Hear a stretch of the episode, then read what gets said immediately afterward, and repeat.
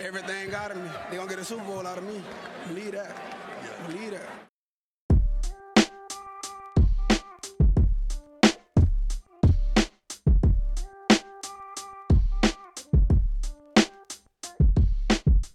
Willkommen zu Talk Like a Raven, dem Podcast rund um die Baltimore Ravens. Von und mit Malte und Benno. Ja moin und herzlich willkommen zur 66. Folge dieses wunderbaren kleinen Podcasts. Mir wie immer zugeschaltet ist der gute Benno. Benno, wie geht's dir? Grüße, mir geht's sehr gut. Es ist Montag und wir nehmen Podcast auf und ich habe äh, Bock auf die Folge. Nicht nur du und wir sind auch dieses Mal nicht alleine. Wir haben uns die Prominenz mal wieder ins Haus geholt. Bei uns ist Jan Wegwert. Jan, ich glaube zwar kaum, dass es in Deutschland jemanden gibt, der dich nicht kennt, aber vielleicht gibt es ja doch zwei, drei Leute. Vielleicht magst du dich noch einmal kurz vorstellen. Also ich glaube, in Deutschland kennen mich sehr, sehr viele Leute nicht, aber äh, das müssen wir natürlich dahingestellt lassen. Ja, moin, ich bin der Jan. Äh, ich bin interessiert an College Football, der Draft und auch ein bisschen der NFL, letzteres aber deutlich weniger als die ersten beiden Punkte. Äh, ich bin in verschiedenen Podcasts unterwegs, habe so meine eineinhalb Stammpodcasts, habe einen Blog namens Triple Option und freue mich heute hier zu sein. Wir freuen uns, dass du da bist. Und um nicht so viel Zeit zu verlieren, dass wir keine 48 Stunden sitzen, was wir natürlich nicht wollen und euch natürlich auch nicht langweilen, starten wir gleich mal ins erste Segment. Die Ravens News. Davon haben wir heute genau zwei Stück ganz frisch reingekommen. Chris Westry hat bei den Panthers gesigned, denn der wurde, wie bekannt, nicht getendert. Benno, deine Meinung? Ja, also er hat ja gespielt und hat äh, auch gute Ansätze gezeigt, aber andererseits ist er jetzt halt auch schon, glaube ich, zwei oder drei Jahre, drei Jahre in der Liga. Ähm, ja, irgendwie hat so richtig äh, zu einem Nummer 3 Corner, finde ich, hat ihm doch noch ein bisschen was gefehlt. Also, ähm, ja, schade. Ich hätte ihn ins Camp gern wieder mitgenommen, um zu gucken, ob noch was äh, passiert, aber anscheinend haben die Ravens das nicht ganz so gesehen. Und mir fällt gerade an, dass ich es komplett falsch aufgezogen habe. Ich hätte mit der News als zweites kommen sollen, um eine geilere Überleitung zu bringen, denn wir sprechen heute noch äh, über DBs ja. im Großen und Ganzen. Habe ich verkackt, muss ich mich für ja. entschuldigen. Zweite News trotzdem gleich hinterher. Es gibt eine neue Overtime-Regel in den Playoffs. Und zwar darf jetzt jedes Team mal in der Offense ran, um sozusagen den vermeintlichen Touchdown, der im ersten Drive kommt, äh, zu matchen. Und ja, halt einfach nochmal zu zeigen, ich kann es trotzdem. Ich weiß nur nicht, was ist jetzt eigentlich ein Team erstes Mal in der Offense dran, macht den Touchdown, extra Punkt, äh, extra Point ist drin.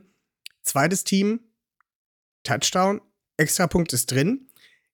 Geht es dann Next Team Scores Wins oder ist dann auch wieder nach, ähm, wie, wie, wie läuft es denn weiter? Weißt du das, Benno? Boah, ich habe das ehrlich gesagt auch nicht, ähm, weiß ich nicht, nein, wie das dann weitergeht. Keine Ahnung. Jan, hast du da was äh, gehört? Weil äh, irgendwie Weißt du, wie das dann am Ende ausgeht? Ähm, ich, ich gehe davon aus, dass das nächste Team dann, äh, dann gewinnen wird, äh, die, also wenn es scored. Äh, weil letztlich hat ja das zweite mhm. Team die Chance, mit einer Two-Point das Ganze quasi für sich zu entscheiden. Hm. Also von daher ist ja dem, ist ja, wäre ja der Gerechtigkeit insofern Genüge getan, dass eben äh, jedes Team einmal die Chance hat zu scoren und natürlich auch mehr zu scoren als das andere Team, weil in der Regel wird es so sein, dass das erste Team halt keine Two-Point-Conversion probiert, weil wenn die schief geht, ja. weiß das zweite Team, dass es relativ sicher mit einem Touchdown plus Extrapunkt gewinnen wird. Das heißt, wenn ja. das zweite Team sich in der Defense sehr schlecht fühlt und weiß, naja, mit einem Field Goal geben wir sowieso ab, äh, dann wäre es vielleicht angebracht, dann eben die Two-Point zu spielen. Ja. Ich hätte auch schon Klar, wieder die oder man macht halt, man macht halt wie John Harbour und spielt gleich die Two-Point, bevor es überhaupt in die Verlängerung geht. fair. das geht auch. Fair, fair. Gut, ich habe es gerade schon angeteasert. Wir sprechen heute über die DBs. Da Jan sein äh, DB-Ranking in seinem Podcast noch nicht gezeigt hat, wird er heute unsere 10 Picks, wir machen heute eine Top 10 aus DBs, kommentieren und mit seiner Fachexpertise nochmal ein bisschen erweitern. Nicht, dass ihr euch wundert, dass er, er keine eigene Top 10 hat. Ähm, das ist aber nicht schlimm. Ich denke, das wird trotzdem eine richtig gute runde Sache. Und äh, Benno, da du kein Gast bist, gib uns deine Nummer 10. Genau, und zwar meine Nummer 10 ist Martin Emerson von Mississippi State. Ähm, 6'2 groß, 201 Pfund. Ist ein ziemlich physischer Cornerback, ähm, Outside Corner, der so ein bisschen grabby ist. Also er ist halt nicht so schnell, ihm fehlt so ein bisschen der Endspeed. Ähm, aber er versucht das halt über Physis und, und halt so ein bisschen durch ähm, Kontakt quasi auszugleichen. Ähm, hat mir ganz gut gegen Lauf gefallen. Ähm, hat natürlich gute Maße, ähm, aber rein, rein, athletisch und von der Beweglichkeit denke ich, da ist noch ein bisschen Luft nach oben. Ähm, von daher wird er wahrscheinlich eher so, naja, vielleicht so Ende 2 gehen, denke ich. Ähm, ja, wäre aber auf jeden Fall äh, ein Outside Corner für die, für die Tiefe, für die Cornerback-Tiefe bei den Ravens. Ravens. Ich habe ihn mir nicht angeguckt, deswegen, Jan, kennst du den guten Mann? Stimmt. Erkennen, erkennen tue ich die ja eh alle, weil ich ja, wie gesagt, ich komme vom College Football und muss diese ganzen und werde diese ganzen Spieler begleite ich ja dann doch über die Jahre auf meinem Blog und in den diversen Podcasts. Äh, wir haben halt auch einen wöchentlichen Podcast, wo wir dann die Top-Teams durchgehen und daher sind mir die Spieler in der Regel bekannt, solange sie nicht aus der FCS kommen, also aus der äh, Subdivision drunter, aber ähm, Martin Emerson, Mississippi State, natürlich auch der SEC, ist natürlich äh, in den letzten Jahren kein ganz unbekannter Corner gewesen. Was der halt mitbringt, und das wäre jetzt, ich, wir können das ja so ein bisschen äh, dialogisch machen, würde ich vorschlagen, was der halt mitbringt, ist ja. halt extreme Länge. Ne? Also das ist, das ist sein, denke ich, sein größtes Plus. Der ist 6'2 groß, der hat 33,5 Arme. Das sind Arme, die ein, äh, die ein O-Liner hat oder ein D-Liner. Also der, der kann halt wirklich am Catchpoint auch sehr, sehr gut stören, weil er halt einfach sehr lang ist und dazu dann eben noch diese Tentakelarme hat. Damit kann man eben dann auch, und das äh, gehört bei solchen größeren Cornerbacks, die jetzt nicht super schnell sind, einfach auch dazu, dass die natürlich mal einen Schritt zu spät sind. Ne? Wenn der jetzt gegen einen sehr, sagen wir mal, einen schnellen, kleinen, quicken Receiver spielt, der, schnellen, der schnelle Cuts machen kann, dann wird an dem Breakpoint, wo er halt dann äh, den Cut macht, der Receiver, der wird Amazon das eine oder andere Mal sicherlich ein bisschen Probleme haben, dann auf zweite Schritte wieder ran zu sein, weil er vielleicht nicht diese Explosivität hat aus, aus dem äh, sozusagen aus diesem Break mit, mit, mit seinen Füßen. Aber dafür hat er eben dann die Länge, um dann vielleicht einen Schritt, den er, den er vielleicht hinten dran ist, auf, äh, aufzuholen, dadurch, dass er eben trotzdem das Passfenster klein machen kann. Ne? Und der hat halt viel, viel in Press gespielt, also direkt dem Receiver gegenüber. Äh, kann das auch, kann das auch äh, ziemlich gut, kann auch einen, einen, guten Bump and Run spielen, also den Receiver gleich durch so einen, durch so einen Jam, durch diesen Schlag auf den Oberkörper beim, beim Release stören. Ähm, der ist gut am Catchpoint. Und der ist natürlich, äh, der ist jetzt nicht der größte Ballhawk, was ein bisschen schade ist. Also das ist jetzt kein Interception-Magnet. Da gibt es ja doch auch andere, die vielleicht die Größe und die Länge haben und dann vielleicht doch auch ein bisschen bessere Hände. Aber wie man ja auch weiß, der eine oder andere DB ist halt DB geworden, weil er nicht fangen kann. vielleicht gilt das auch für Martin Emerson. Und ähm, ja, ist jetzt ist ein, ist ein physischer äh, Corner, ist jetzt nicht, wie gesagt, nicht der größte Ballhawk, aber ist eigentlich beweglicher als, und ich finde auch ein bisschen beweglicher und ein bisschen schneller als die Zeit äh, nahelegt ist ein Developmental Guy. Ich habe ihn, hab ihn nicht in der zweiten Runde, aber ähm, das muss ja nichts heißen. Das ist ja auch immer, muss man dazu sagen, gerade wenn wir jetzt über die Cornerbacks reden, das ist natürlich auch immer sehr schemabhängig. Ne? Also wenn die, wenn die Ravens jetzt äh, für eine bestimmte Art Typ Cornerback suchen, dann haben sie halt diese Typen einfach höher als andere Typen, die vielleicht bei anderen Teams höher auf der Rechnung sind. Und ich weiß nicht, hast, äh, habt ihr Informationen, wen die sich, haben die sich Amazon eingeladen oder einen der anderen Corners? Wisst ihr das zufällig? Kann ich, dir, schon, kann ich dir so aus dem Stegreif gar nicht sagen. Ich weiß, dass sie von, äh, also mit Thibodeau gegessen haben. Okay, ja, das, das, ich, ja. das natürlich, wenn der bis dahin fällt, das, äh, dann sollten wir das Thema Cornerback für erste Runde natürlich abhaken, aber ähm, ja. ja. nee, aber das, das ist ein, äh, denke ich, ein, ein, ein, spannender Corner. Andere haben den höher. Wie gesagt, ich äh, bin ein bisschen skeptisch, ob der, ähm, ob der mit der mit der Quickness in der NFL klarkommen wird, aber wie gesagt, absolut äh, kein kein, kein schlechter Spieler und kein schlechtes Talent. Und das, das müssen wir ja immer bedenken. Ne? Das sind alles Talente, die entwickeln sich noch. Das heißt, natürlich können wir gar nicht vorhersagen, wer vielleicht jetzt nochmal einen großen Sprung macht, weil er auch gutes Coaching bekommt. Und das ist ja nun mal äh, ein Teil der ganzen, der ganzen Ravens-DNA unter, unter Harbour. Das ist eben, dass die Spieler halt auch wirklich gut abgecoacht werden. Und das, äh, denke ich, muss man hier immer mit bedenken. Das passiert vielleicht bei anderen Teams nicht in der gleichen Form. Fair, fair. Ich würde gleich mit meiner Nummer 10 äh, da mal reinwerfen. Das ist von mir ein persönlicher My Guy. Ich habe von dem Tape gesehen. Also mir wurde, wenn man sich so durch YouTube ein paar Tapes anguckt und man dann nicht schnell genug ist, um sich das nächste Video anzumachen, dann kommt ja manchmal so einfach sowas mit reingespült. Und äh, so auch meine Nummer 10, das war Brian Cook. Der hatte ich gar nicht auf dem Sturm. Und der fällt gar nicht irgendwie so durch krasse Interceptions oder sowas auf, sondern dass er halt einfach ein brutal harter Hitter ist. Also wenn der das Tackle richtig setzt, da läuft keiner mehr weiter. Also das scheppert richtig. Ist halt mehr ein Box-Safety in der großen und ganzen Sache, also auch schon im Run-Defense zu Hause. Und wenn er halt, wie gesagt, einen Ballträger richtig erwischt, dann bleibt er halt auch einfach stehen. Ähm, der Gute ist 6'1 groß, wiegt 206 Pfund ähm, ja, im Großen und Ganzen macht er viele Sachen echt gut. Ist nicht unbedingt der schnellste. Ähm, ist aber halt nicht so wirklich so ein Elite-Prospect. Hat halt auch mal Probleme, wenn er ähm, den Ballträger nicht zu 100% frontal erwischt und das Tackle richtig setzen kann, dass er ihm halt auch mal entgleitet. Ähm, jedoch hat er bei seinen Trades, die er halt so mitbringt, finde ich persönlich, kann er halt einer Defense relativ schnell was bringen und auch als Starter auftreten. Ich würde den aber nicht als ein ähm, ja, Free Safety aus Feld schicken, weil dafür fehlt ihm so ein bisschen das Geschwindigkeitstalent dabei.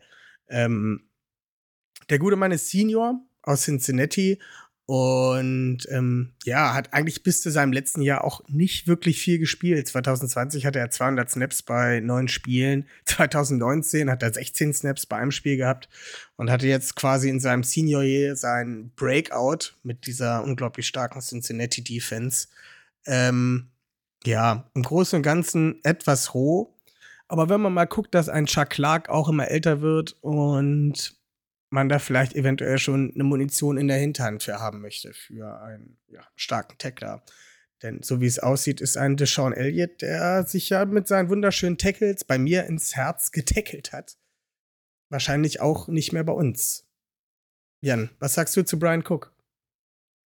Erstmal drei Worte. Ich bin ein großer Fan von Deshaun Elliott gewesen bei Texas und dann auch in der NFL. Ich bin es bis heute. Ähm, Liebe Deshaun. Äh, das, äh, ich bin ja in der NFL nicht ganz so up to date bei allem. Der ist jetzt bei euch Free Agent und nicht, noch nicht wieder verpflichtet oder wurde der entlassen oder was ist da? Der ist äh, Free Agent der, und wurde nicht wieder verpflichtet. Und ja. ist aber noch nirgendwo anders untergekommen. Ist ja? auch noch nee. nirgendwo anders untergekommen. Mhm. Mhm. Ja, eigentlich so, so wahnsinnig viel wird der jetzt nicht kosten, oder? Also. So. Dürfte eigentlich nicht, weil er ja von den vier Jahren, wo er, wo er spielfähig war, eigentlich nur anderthalb gespielt hat, weil er sonst verletzt war das zieht hier aber auch ein bisschen an. Ne? Also wir hatten jetzt im Vorlauf äh. der Saison ja schon über Tevon Young gesprochen. Äh, ich ja, also so ein paar Spieler haben wir tatsächlich auch. Ähm, wir haben auch noch äh, Imam Marshall im Kader. Äh, der hat bis jetzt auch noch keinen Snap Regular Season geschafft äh, bei den Ravens in drei Jahren. Also das ist auch. Ähm, Aber die Ravens sind ja. dabei, das umzustellen, dass die Leute fit bleiben. Zumindest sagen sie das. Ja, Iman Marshall galt mal als großer Prospect, bis er dann die letzten Saisons ziemlich mau war bei USC und dann ist er irgendwie so die ganze Treppe runtergefallen und scheinbar hat das auch noch nicht so weit äh, gelangt in der NFL. Kommen wir aber zu Brian Cook und Brian Cook. Ich habe ein bisschen gehofft, dass irgendwer von euch den reinwirft. Ich wusste ja nicht, äh, ob ihr jetzt eine Top 10 oder Top 5 macht, weil ich ein riesen Fan von Brian Cook. Ähm, ich habe den noch viel höher als die meisten anderen, äh, aber das ist ja, wie gesagt, sowas ist ja dann auch immer ein bisschen persönliche Scouting-Präferenz und man, äh, wenn ich ich versuche ja dann möglichst äh, unbeeinflusst sozusagen von anderen Dingen mir die Spieler anzugucken. Und Brian Cook hatte ich natürlich auch vorher relativ viel gesehen, weil ich diese Defense von Cincinnati sowieso liebe. Ich, ich mag den sehr, also man muss dazu sagen vielleicht, äh, warum hat er vorher nicht gespielt, weil äh, Cincinnati zwei sehr gute Safeties hatte mit, mit Derek Forrest, ähm, ähm, und mit James Wiggins, die beide in der NFL spielen mittlerweile. Also die sind ja beide Draftpicks letztes Jahr gewesen und da waren dann halt äh, Cook und, und Javon Hicks, die beiden Safeties, die jetzt gespielt haben letzte Saison, die waren halt dann einfach dahinter. Und wenn du dann erfahrene Leute vorne hast in einer guten Defense, dann kriegst du halt nicht viel Spielzeit. Ich mag, den, ich mag den wirklich sehr. Du hast vollkommen recht, er wird jetzt in der NFL nicht viel Centerfield Safety spielen können, einfach deswegen, weil seine Geschwindigkeit wahrscheinlich zu gering ist. Er hat ja noch nicht getestet wegen einer Schulterverletzung und es äh, ist vielleicht auch ganz gut, dass er nicht testet, denn ich glaube, sein, sein Straightline Speed, der wird niemanden vom Hocker hauen.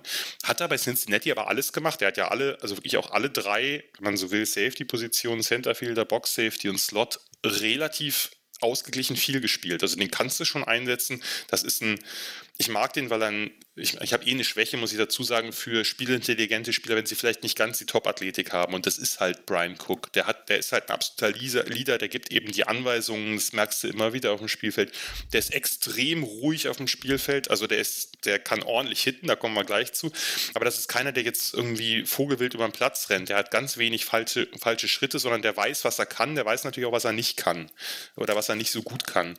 Der befolgt seine, seine Reads, seine Progressions, der sieht das ganze Feld ähm, ist, wie gesagt, gegen wird immer gegen schnellere und auch gegen vielleicht wendige Receiver Probleme haben, wenn er da in, in, in Man-Coverage muss.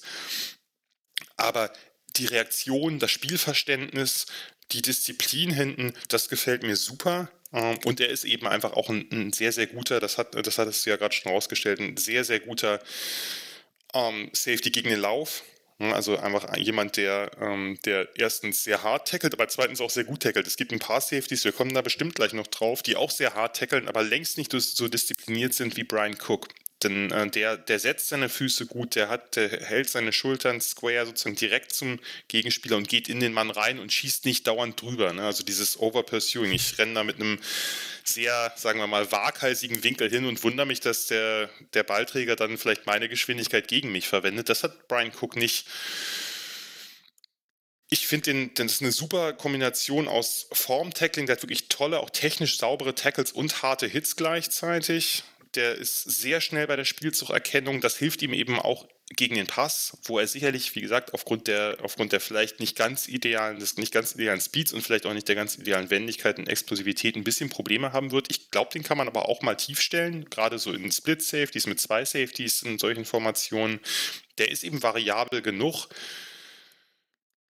der kann auch, also der erkennt auch sofort, welchen Receiver er übernehmen muss, wenn er tief steht. Der hat gute Reaktion auf kurze Routen. Da kommt er ja dann auch manchmal von hinten angeschossen und wenn dann so ein armer kleiner Slot-Receiver irgendwie da, was weiß ich, gegen Zone-Coverage einen kurzen Pass fängt, dann kommt er über die Mitte angeschossen und räumt den halt richtig ab. Also ich finde, Brian Cook macht Spaß. Brian Cook weiß um, um seine Schwächen wie gesagt, ich mag, ich mag den Spieler sehr. Ich habe den auch eine ganze Ecke höher als die meisten, weil ich glaube, der hat schnell eine Rolle in der NFL. Der wird wahrscheinlich nie ein Star werden, weil ihm eben diese, diese athletische Topklasse fehlt. Aber äh, es gibt eben Spieler, die einfach wahnsinnig viel mit Antizipation, mit Spielverständnis, mit Spielzeugerkennung wettmachen. Und für mich gehört Brian Cook halt dazu.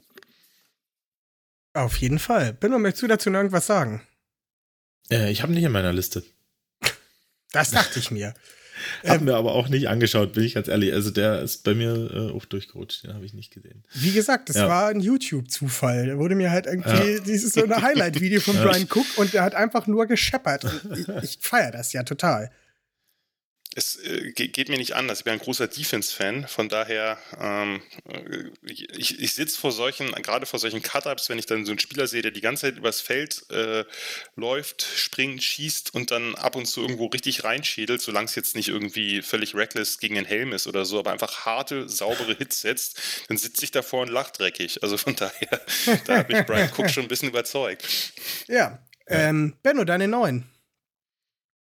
Ja, äh, mit, äh, äh, mit harten Hits äh, hat der nächste Spieler auf meiner Liste jetzt nicht unbedingt super krass, ähm, äh, sondern das ist eher so ein bisschen, äh, das mit dem Hitten, das, das, das muss er noch ein bisschen lernen. Ähm, meine Nummer 9 ist Andrew Booth Jr., ist ähm, Cornerback von Clemson hat ähm, letztes Jahr quasi erst den Weg dann in die komplette Starting-Rolle gefunden, hat 2020 so ein bisschen als Sub-Package-Corner gespielt. Ähm, man muss sagen, ist halt wirklich ein, geduldiger Corner, so. Der ähm, ist unglaublich ähm, explosiv, finde ich. Also auch aus, aus den Breaks auf dem Receiver reagiert er wirklich äh, super schnell, hat diese Explosivität halt dort auch schnell wieder rein, äh, wieder ranzukommen. Ne? Gerade bei so ähm, Comeback-Routen oder irgendwas, wo halt wirklich schnelle Cuts dann noch da sind. Oder, oder Hitches oder so. Und ähm, ja, hat halt auch sehr lange Arme mit 31,5 ähm, Inches. Und äh, ich fand den eigentlich von der Einstellung vom, vom Cornerback-Spielen auch ganz cool. Also ich fand, der, der war immer sehr willens, ähm, auch mit seiner Athletik dort äh, Tackle zu setzen, auch gegen den Run und so. Aber das Problem ist einfach, dass er, also das ist mir auf dem Video so aufgefallen, dass er so oft irgendwie entweder vorbeigesprungen ist, weil er, keine Ahnung, vielleicht zu schnell reagiert hat oder ähm, dass er halt dort wirklich am Tackler vorbeirutscht, entweder oder mit der Hand abrutscht oder halt dann doch irgendwie im Traffic äh, noch weggewaschen wird von einem Blocker, ähm, statt sich dann in eine bessere Position zu bringen. Also ich glaube, das ist so ein bisschen das, das größte Manko, was er hat. Ansonsten ähm, denke ich, dass er ähm, er ist jetzt nicht äh, auf lange, also ist jetzt nicht so bei den langen Routen, tiefen Routen nicht so der schnellste ähm, und hat halt nicht so viel Erfahrung, aber ähm, ich finde, der kann halt trotzdem durch seinen, durch diesen, diesen Burst, den er hat, kann er halt alles mitmachen. Also der ist, äh, kann Zone spielen, der kann, kann Man spielen, denke ich, und äh, ist so ein All-Around-Corner. Aber halt das Tackling, das ist für mich wirklich so ein bisschen so eine rote Flagge. Ich denke schon, dass man das auch noch äh, trainieren kann. Ähm, aber gerade ähm, nach so ein bisschen äh, Tackling-Problemen der Ravens in den letzten anderthalb Jahren ähm, bin ich da ein bisschen geschädigt und ähm, ja, da hätte ich lieber jemanden, der das von Anfang an ähm, super macht, äh, ein bisschen höher. Aber so beim Zuschauen, finde ich, hat er schon teilweise Spaß gemacht. Mein großes Problem bei Roger McCrary ist, dass er, äh, Verzeihung. Bei wem? Ja. Achso. Andrew Booth. Andrew Booth. Ich habe gerade mal kurz meine neuen gedroppt zwischendurch, aber da komme ich gleich nochmal zu. Ich habe den Namen gerade vor mir. Äh, Andrew Booth ist, dass er halt so ein, er ist halt kein Man-Corner. Er ist halt so ein, so ein, so ein Zone-Corner, der meiner Meinung nach nicht ins Ravens-Scheme passt. Und ja, der hat sein physisches Upside dabei, aber ich sehe den ehrlich gesagt nicht bei den Ravens outside irgendwie Man All Day Long covern. Also das ist so mein großes Ding, deswegen ist er bei mir rausgefallen. Aber Jan wird uns da wahrscheinlich noch ein bisschen mehr abholen zu. Ja, es kommt aber bei, bei Andrew Booth kommt es ein bisschen drauf an, was man sieht, ne? Weil das lag äh, dann ein bisschen an der Defense der, der, der Tigers, die ist im letzten Jahr unter, unter Vanderbilts, unter deren DC ein bisschen umgestellt worden. Das lag dann eben auch an dem, an dem sonstigen, sagen wir mal, verfügbaren Spielermaterial. Spielermaterial ist, by the way, ein ziemlich dämliches Wort, aber das sagt man immer so also 2020 in der Saison vorher, wo er ja noch nicht Dauerstarter war, war ja eh diese Corona-verseuchte, verkürzte Saison, da hat er mehr Pressman und auch mehr Bump and Run gespielt. Das hat er in der letzten Saison fast kaum, weil die haben ihn eigentlich fast immer in Off und in Zone gestellt. Ne? Also wirklich sehr, sehr viel Oft und auch sehr, sehr viel, sehr tiefe Off. Also dass er wirklich eine riesen Cushion zum Receiver hatte. Ich mag Andrew Booth total. Von daher, ich glaube, ähm, also für mich ist das einer der besten DBs dieser Klasse. Ähm, muss, ich, muss ich ganz ehrlich sagen. Ich äh, das ist natürlich auch immer ein bisschen eine Frage von welche Tapes man guckt. Ich halte den für technisch sehr weit, äh, was der, was sein, was sein Pedal angeht, was sein Shuffle, also der ist in verschiedenen äh, Techniken des, des Zurücklaufens halt, äh, finde ich den richtig gut. Der hat schnelle Breaks, wenn er in Off-Coverage ist, nicht zu schnell, also da könnte er noch ein bisschen zulegen, aber der ist, ich finde seine, seine Man-Coverage bei kurzen Routen ziemlich gut, ziemlich hart, manchmal vielleicht auch grenzwertig hart. Das muss er, aber das müssen natürlich viele Spieler so ein bisschen noch lernen. Ähm, ich, ich mag seine Beweglichkeit für, für, diese, für diese, sagen wir mal, mittlere oder gute Größe von Cornerback. Äh, er ist in Zone mittlerweile sehr erfahren. Wie gesagt, der hat nicht, der hat nicht so viel gespielt, der hat nicht so viel gestartet vor allem was halt wirklich richtig, richtig gut ist, ist halt seine, äh, ist halt sein Verhalten am, am Catchpoint. Ich weiß nicht, wenn ihr mal so Highlights guckt, jetzt auch natürlich an die Hörerschaft. Äh, Andrew Booth kann irgendwie senkrecht in der Luft stehen, in zwei Meter Höhe und irgendwie den Ball noch abwehren, hat noch ein Auge dafür, wo der runterkommt. Also das, das ist halt wirklich eine seiner größten Stärken, gerade bei tiefen, bei tiefen Routen, dass er da immer den, äh, oder relativ gut den Ball spielt, sich relativ diszipliniert umdreht und eben nicht nur auf den, auf den Mann geht das Tackling, muss ich ehrlich sagen, ich bin ja mal gespannt, wen du dann weiter oben hast, wessen Tackling dir besser gefallen hat, weil bei Cornerbacks haben wir natürlich immer das Problem, dass die Cornerbacks ja gerne mal, sagen wir mal, jetzt nicht die aller engagiertesten Tackler sind, gerade die Outside Corners, weil auch ja irgendwie den, den, den, eigenen Mann zu Boden bringen geht dann immer noch, aber wenn dann ein Running Back um die Ecke schießt oder so, oh, stelle ich mich.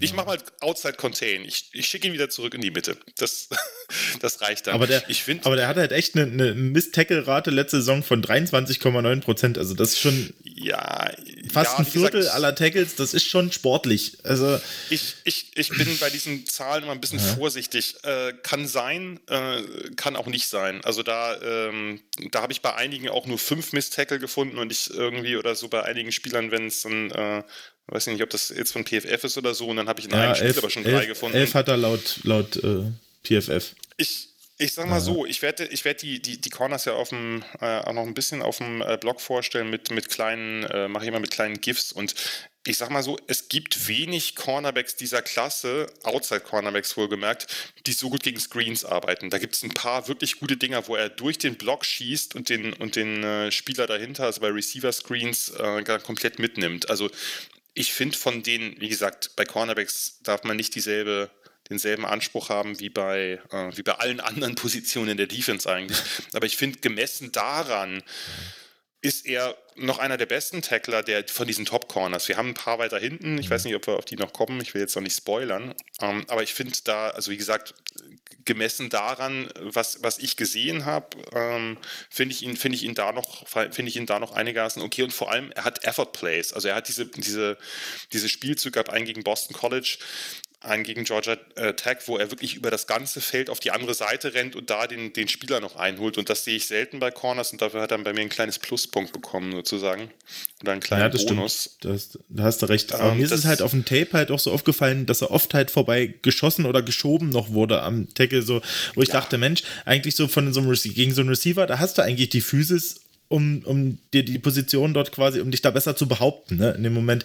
Ja, aber das ist vielleicht das, so einfach das, noch eine Erfahrungssache, oder? Das gibt es sicher, ja. das gibt's bei, bei Ihnen, das wird es bei den anderen, die wir gleich besprechen, auch jeweils ja. Es gab so ein paar Plays, es gab so einen, gegen Georgia einen, einen Running Back Swing Pass auf James Cook, wo er wirklich durch den Block des Receivers durch auf Cook schießt, der wirklich ein super Receiver ist, ein super Receiving Back ja. und den halt komplett destroyed. Also das er hat zumindest das Potenzial, was ich bei einigen anderen einfach gar nicht gesehen habe, irgendwie physisch zu spielen. Von daher, ich habe den ein Stück höher als der Konsens sozusagen. Also wenn man jetzt mal so die Konsensboards guckt, äh, ich bin großer Fan von Andrew Booth und ich glaube, der hat einfach ein monsterhohes Upside.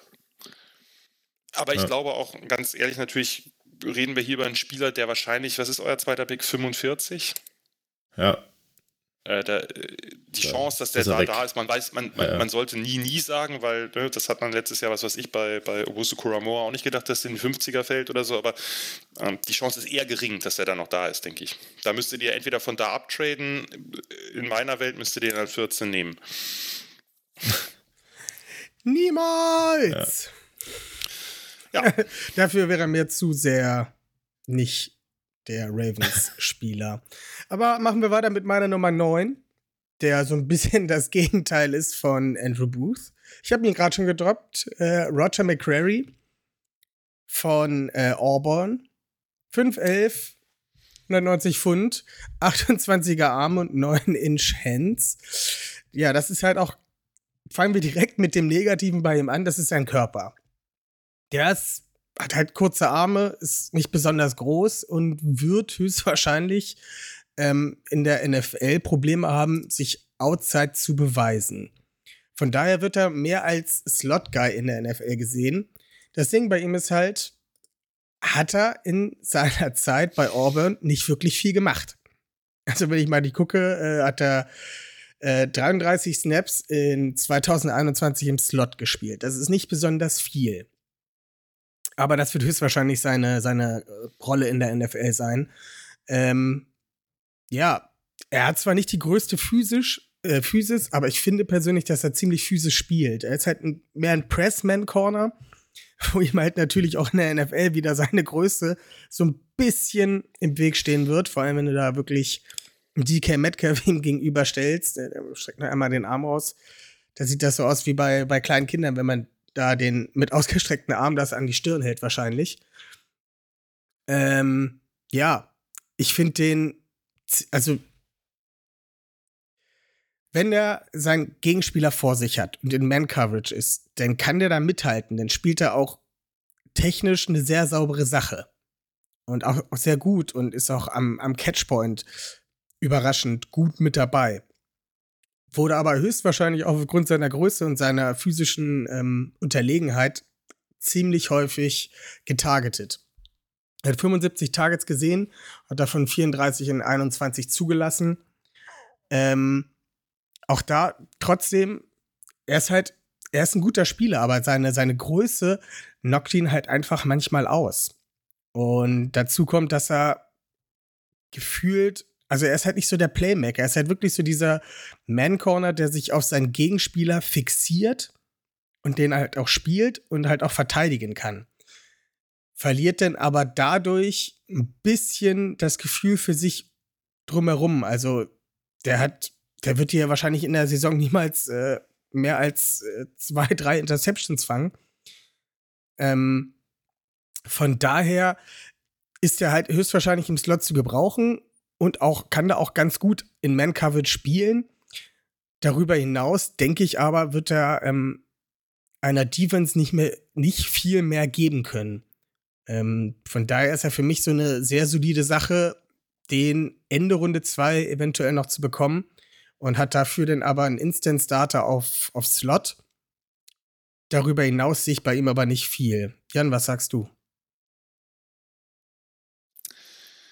Ja, McCreary ist ein, äh, ist ein spannender Fall. Auch hier muss man gucken, dass er sich, der hat auch einen neuen DC bekommen letztes Jahr. Also der hat vorher mit äh, unter, unter Kevin Steele bei Auburn mehr mit, mit Press gespielt, also Man Press. Jetzt im letzten Jahr hat er mit, mit Derek Mason, dem ehemaligen Vanderbilt Head Coach, hat er sehr viel Off-Man gespielt, sehr viel Cover 3 Off, also einfach eine andere, eine, eine oder Defense Schemes, Coverage Schemes, die ihm nicht unbedingt gelegen haben, aber die hat er ziemlich gut gespielt. Und von daher, es ist, er ist wirklich ein, ein krasser Fall. Ich glaube, dass die, seine Größe, 5'11, die ist gar nicht das Problem. Das Problem sind wirklich diese unglaublich kurzen Arme. Also 28, 7 Achtel Arme, das gibt's, das ist einfach, äh, das gibt's außen in der NFL nicht. Es gibt zwar kleinere Corners als ihn, aber nicht welche, die so eine T-Rex-Arme haben, sag ich mal. Das ist halt wirklich, das ist halt wirklich ein Problem, weil äh, das, das Ding ist ja, gerade wenn du dann auch noch ein Corner bist wie McCreary, der erstens äh, Man-Coverage sehr, sehr physisch spielt, mit sehr viel Armeinsatz, mit sehr viel Press, wo er eben natürlich längere Arme brauchen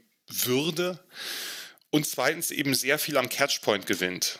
Äh, durch Antizipation, durch Quickness.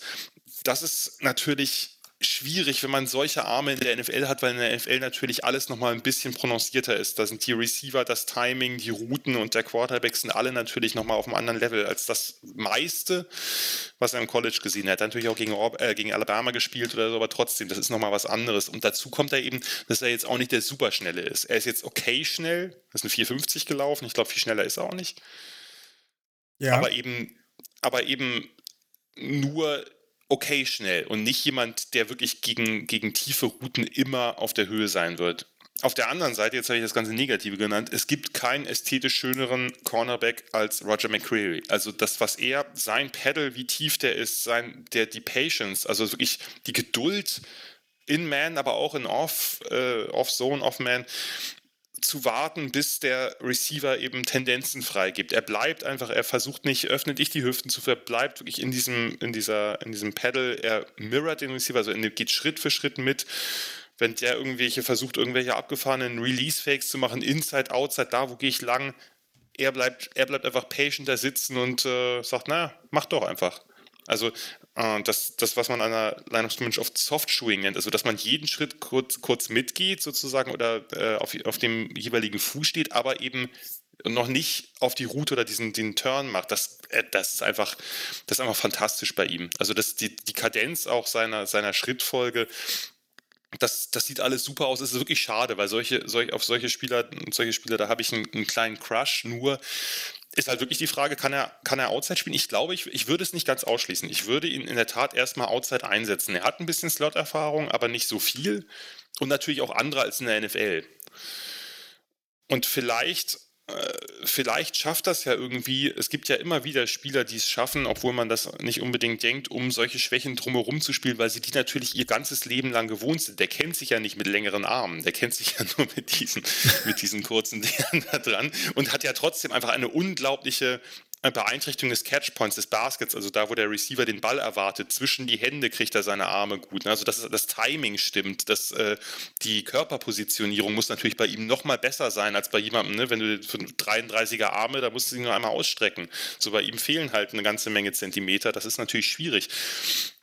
Aber wenn man sich anguckt, wie gut er gegen, also es gibt dieses Spiel, das letzte, äh, also wenn sich jemand Roger McCreary angucken will, kann ich nur empfehlen, dass das Duell gegen John Matchy, gegen den Alabama Receiver im, äh, im Iron Bowl des letzten Jahres, das ist wirklich High-End. Da sind beide in ihrer Topform und haben sich das ganze Spiel behagt. Das eine Play geht an McCreary, das nächste an Matchy und so weiter und so weiter. Das ist wirklich fantastisch, also einfach auf beiden Seiten fantastisches äh, Spiel gewesen.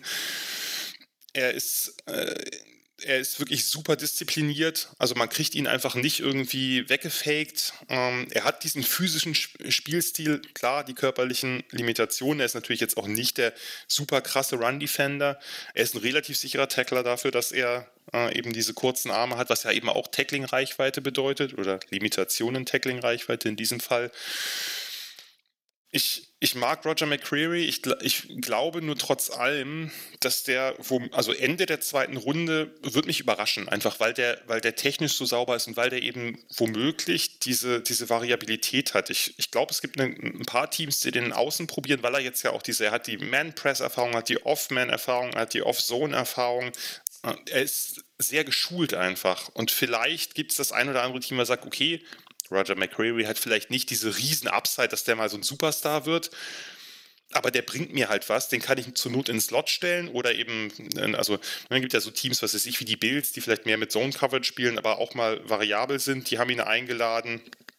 Ähm, gibt, glaube ich, einige Teams, die so, sagen wir mal, Ende der ersten und wenn sie downtraden, Anfang der zweiten Runde zumindest Interesse dran haben. Vielleicht ist ja ein höherer Spieler auf dem Board, das weiß man immer nicht so genau, aber ich, ich glaube nicht, dass der sehr viel weiter als euer Pick fällt, also als euer Zweitrunden-Pick. Das kann ich mir nicht vorstellen, kann natürlich immer sein.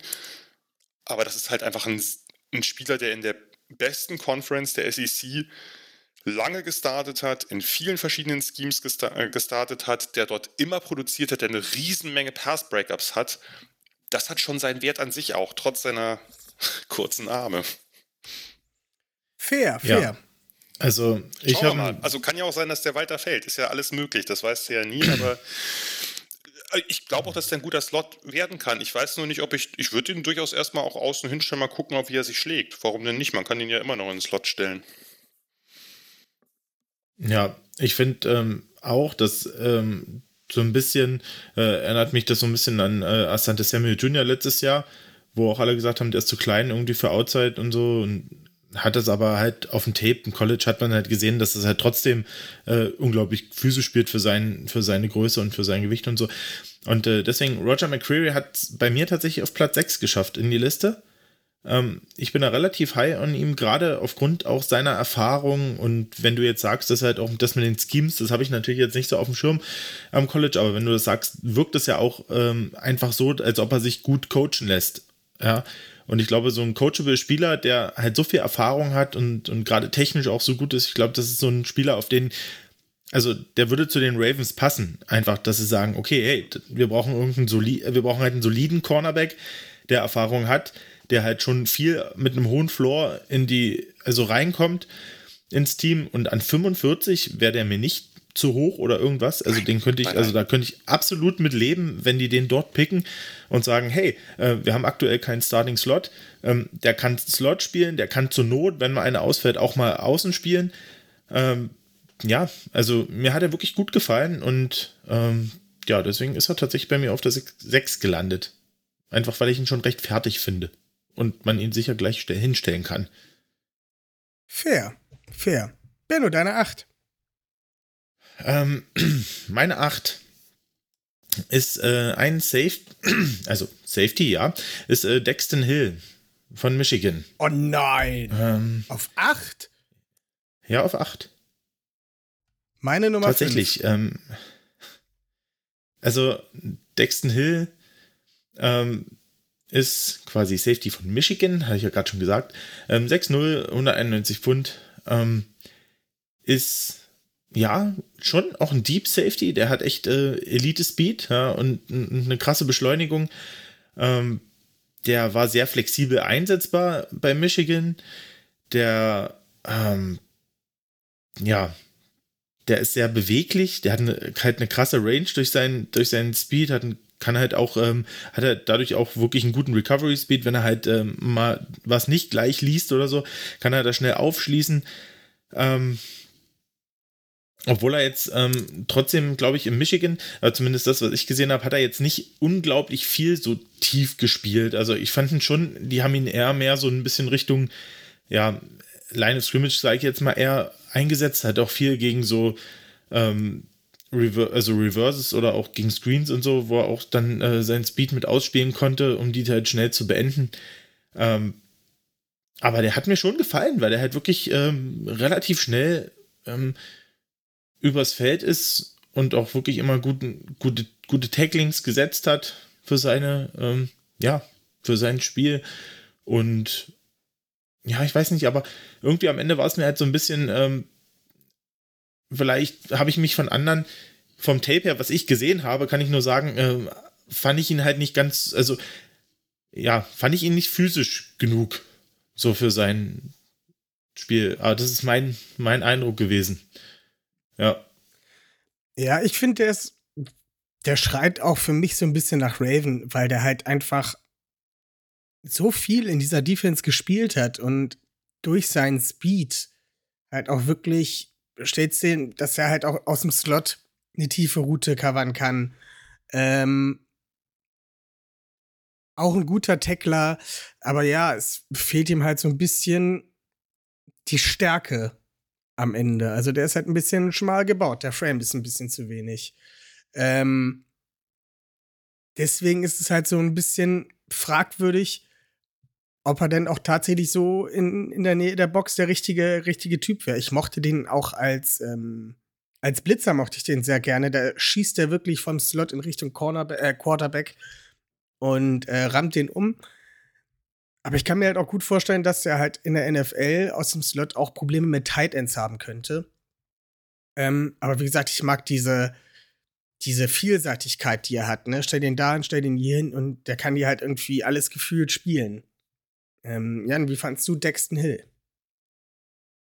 Ich wundere mich, dass der so, also ich bin ja, ich bin ja mal gespannt, wenn äh, saß bei dir Booth an 9, äh, Daxton ja. an 8. Ich bin mal auf die Top 7 gespannt, sind da vielleicht schon welche aus dem nächsten Jahr dabei? also, ich bin großer, also, nicht, nein. Äh, Daxton Hill äh, ist, finde ich, also da schreit eigentlich alles nach Raven. Allein natürlich auch deswegen, weil Mike McDonald, ne, der letztjährige DC mhm. von Michigan vorher bei euch drin im, im Team und dann äh, ist er ja jetzt wieder zurückgekommen nach einem Jahr, äh, den halt gecoacht hat und äh, ihn ja auch, also relativ, relativ speziell eingesetzt hat. Also Daxton Hill hat vorher bei, bei Michigan wirklich alles gespielt, also Slot, Two High, Single High äh, und jetzt war er ja wirklich fast nur noch im Slot unterwegs als, als Slot-DB und hat das, finde ich, auch sehr, sehr gut gemacht und äh, McDonald hat sich eben wahrscheinlich gedacht, ja, das ist ein Spieler, der ist, der ist vielseitig und man vielseitig einsetzt, aber hier hat er für mich jetzt, für das, was ich da machen will, was ich da implementieren will, so eine ziemlich neue Defense, die hatten vorher eine, zwar auch eine, eine manlastige, aber eine ganz anders manlastige gespielt, ist ja genau das, was ich da haben will.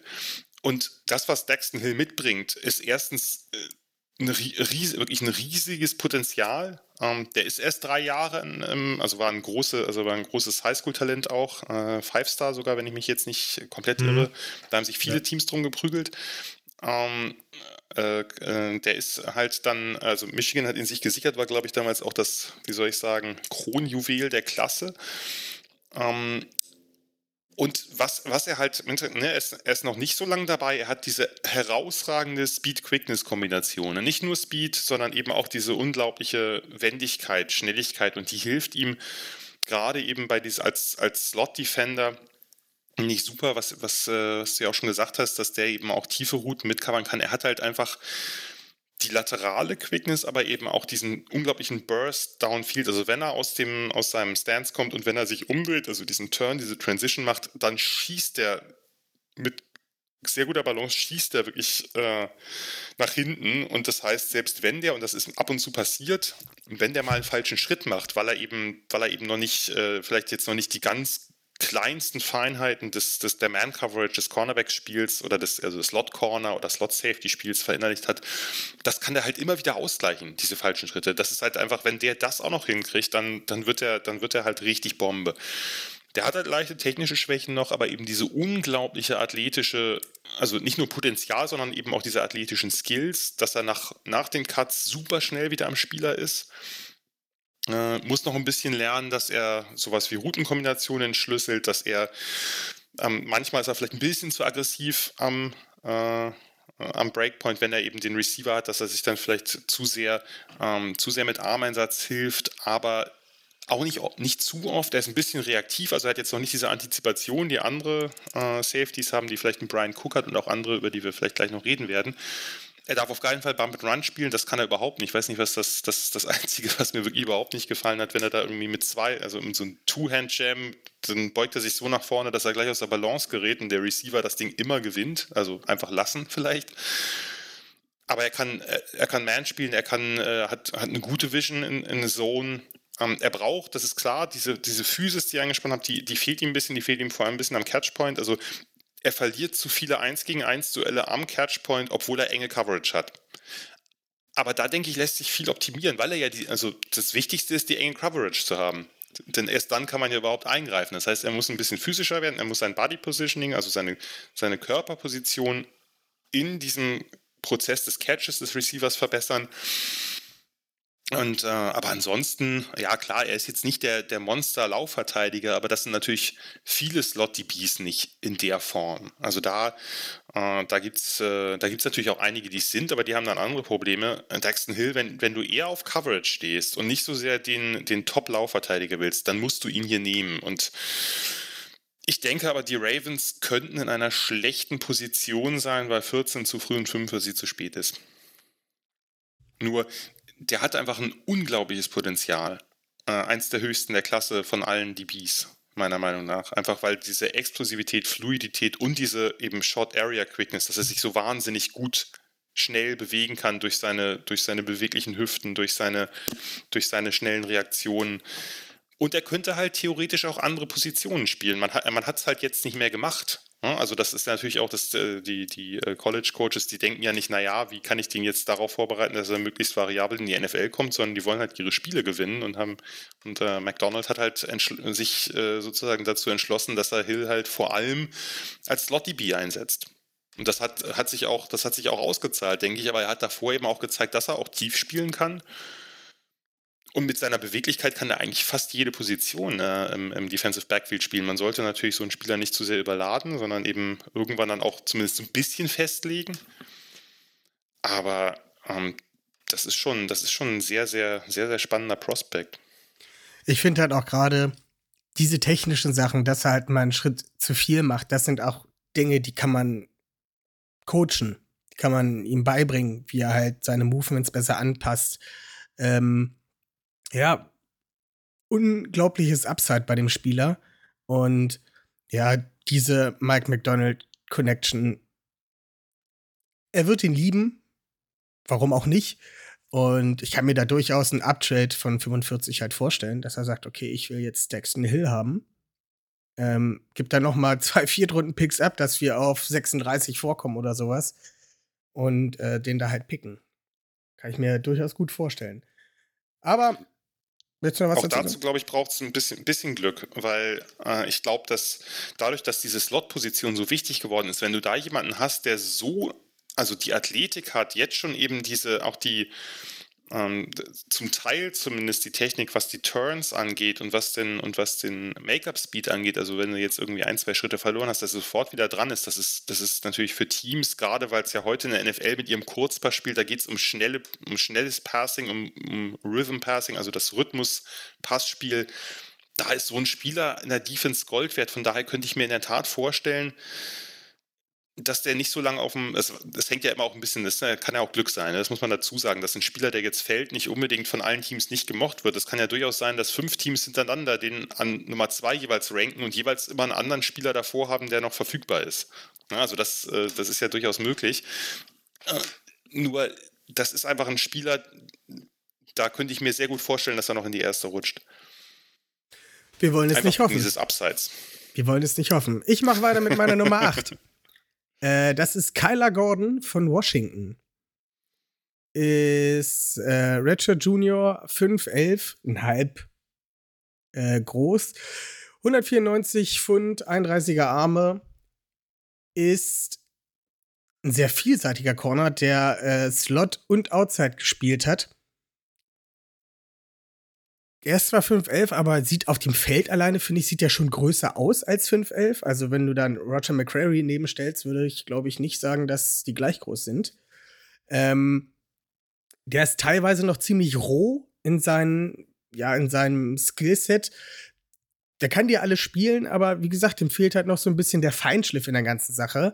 Hat auch ziemlich viel Upside. Ähm, dem fehlt es auch noch so ein bisschen an Instinkten aber schiebt den bei den Ravens rein als Nummer 3 Corner, gibt den noch ein Jahr Zeit, sich zu entwickeln. Und der kann einer der besten Corner der Liga werden, wenn man mich fragt. Also der bringt schon sehr, sehr viel mit. Und es fehlt halt sozusagen noch der letzte Schliff, um dem halt, äh, aus dem halt einen Diamanten zu zaubern, den du halt wie ein Marlon Humphrey quer übers Feld schieben kannst. Finde ich persönlich. Äh, ben, hast du Gordon? Ja, habe ich an 13. Uh. Ja, ich fand ihn, ich fand ihn auch, äh, ich fand ihn jetzt auch vom Tape her gar nicht so, gar nicht so schlecht, ähm, aber hat er dann, also dafür, dass er eigentlich so athletisch ist, war dann halt äh, die, die 40er Zeit auch äh, mit 4-5 doch ein bisschen langsam, als ich gedacht hätte, so prinzipiell.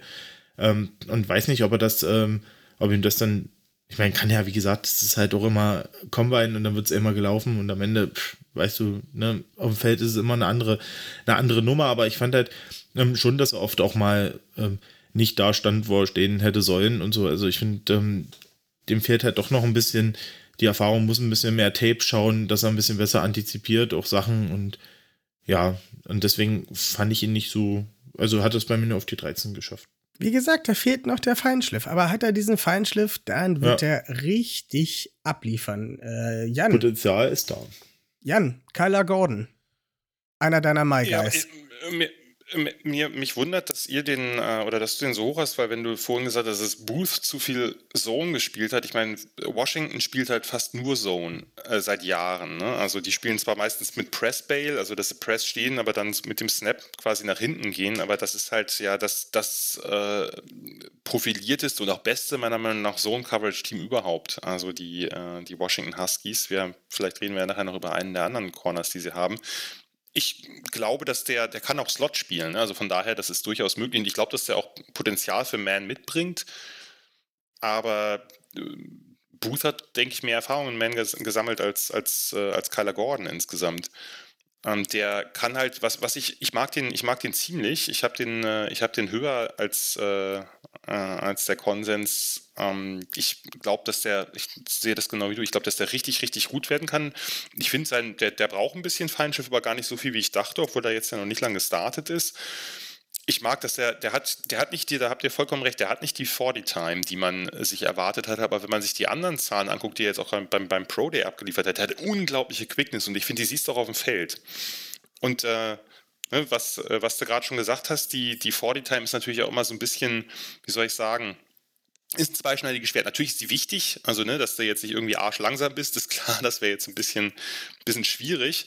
Aber es, man muss natürlich auch diese Art des Sprints besonders üben, also wie man dies sprintet, damit man, also man kann durch die Technik beim Sprint halt ein, ein bisschen was rausholen und da gibt es natürlich den einen oder anderen Spieler, der sich sagt, nee, diese Technik, die brauche ich im Football, auf dem Footballfeld nie. Das ist letztlich dann auch ein bisschen nur vielleicht höchstens ein Zeichen für eine gute Work-Ethic, dass ich da eben, dass ich da eben diese Technik von einem Sprint oder von einem Sprinter lerne.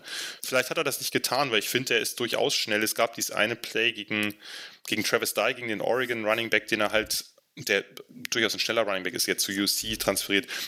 Ein kleiner, schneller Running Back, den er wirklich von hinten einholt, kurz vor der, also wirklich ein spektakuläres Effort-Play. Von daher glaube ich, dass der Speed von Kyler Gordon durchaus ausreichen kann. Ich, der muss noch ein bisschen was lernen, ja, aber der hat, äh, der hat, finde ich, genug Geduld wenn er dann, wenn er dann mal Press spielen muss. Der sieht, finde ich, schon sehr, sehr ästhetisch, flüssig aus, bewegt sich gut, die, die Drehungen sind sauber, das Timing ist, ist gut, er lässt keine große Separation zu. Ähm, ich, ich mag den und ich mag den vor allem, weil er einer der wenigen ist, der auch mal physisch von Cornerbacks jetzt die Safeties ist ein anderes Ding, aber von Cornerbacks, der auch physisch mal ein bisschen zulangen kann. Auch da sitzt nicht alles, auch da schießt er mal vorbei oder manchmal ist die Technik nicht ganz so gut, aber ich finde ihn physischer als viele andere und von daher, der hat ja auch ganz lange äh, Special Teams gespielt vorher. Der war ein, ein Gunner halt in, in so Punt-Coverage-Teams und da auch richtig, richtig stark. Ich glaube, das ist ein Upside-Pick einfach. Ne? Den, äh, auch da wäre wieder die Frage, geht der nicht vielleicht vorher? Also gerade weil der, weil der, die, die Workouts jetzt halt auch so, so gut waren, ähm, geht er nicht vielleicht vor 45? Ich, ich gehe davon aus, ehrlich gesagt. Aber man weiß es natürlich nicht. Wie gesagt, bei mir gefällt mir halt die Vielseitigkeit bei ihm. Und dass er halt ja. noch nicht voll geschliffen ist, also mhm.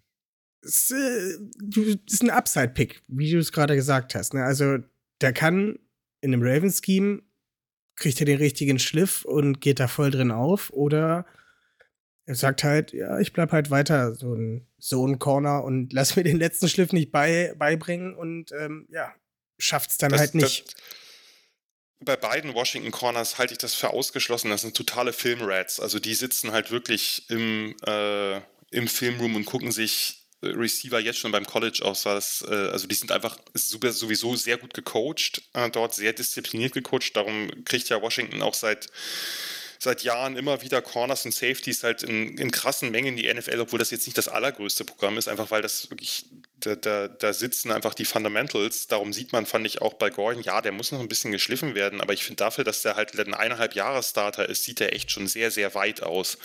Und ähm, bei beiden, er ist irgendwie, er hat ja gesagt, er hat irgendwie Ballett und Kung Fu und sowas gemacht und sich solche Techniken quasi dann noch angewöhnt für Beweglichkeitsübungen. Also ich halt, ich halt beide, beide Washington Corners in der Hinsicht, also natürlich können, jeder Spieler kann nicht funktionieren, eine Verletzung hier, irgendein, was weiß ich, das Scheme passt dann doch nicht so, das weiß man natürlich auch alles nicht. Es gibt ja ein paar Unwägbarkeiten, aber bei beiden bin ich relativ sicher, dass es nicht daran hapern wird, dass irgendwie die, die, die Einstellung, der Einsatz, der Effort, die Work Ethic nicht stimmt. Da bin ich ziemlich sicher, soweit man das sein kann. Das war jetzt auch ein bisschen überspitzt von mir formuliert, muss ich zugeben. Nein, nein, das war auch nicht gegen dich. Ich wollte das nur nochmal, also überhaupt nicht als Gegenrede gedacht, sondern nur äh, nochmal vielleicht als für diejenigen ähm, unter der Hörerschaft, die sich jetzt vielleicht nicht so intensiv mit den Spielern äh, beschäftigen. Nochmal vielleicht ein, ein kleiner Werbeblock dafür, dass diese, diese Washington DBs in der Regel, dass es daran auf gar keinen Fall hapert, wenn sie es nicht schaffen in der NFL, weil die wirklich super gecoacht sind und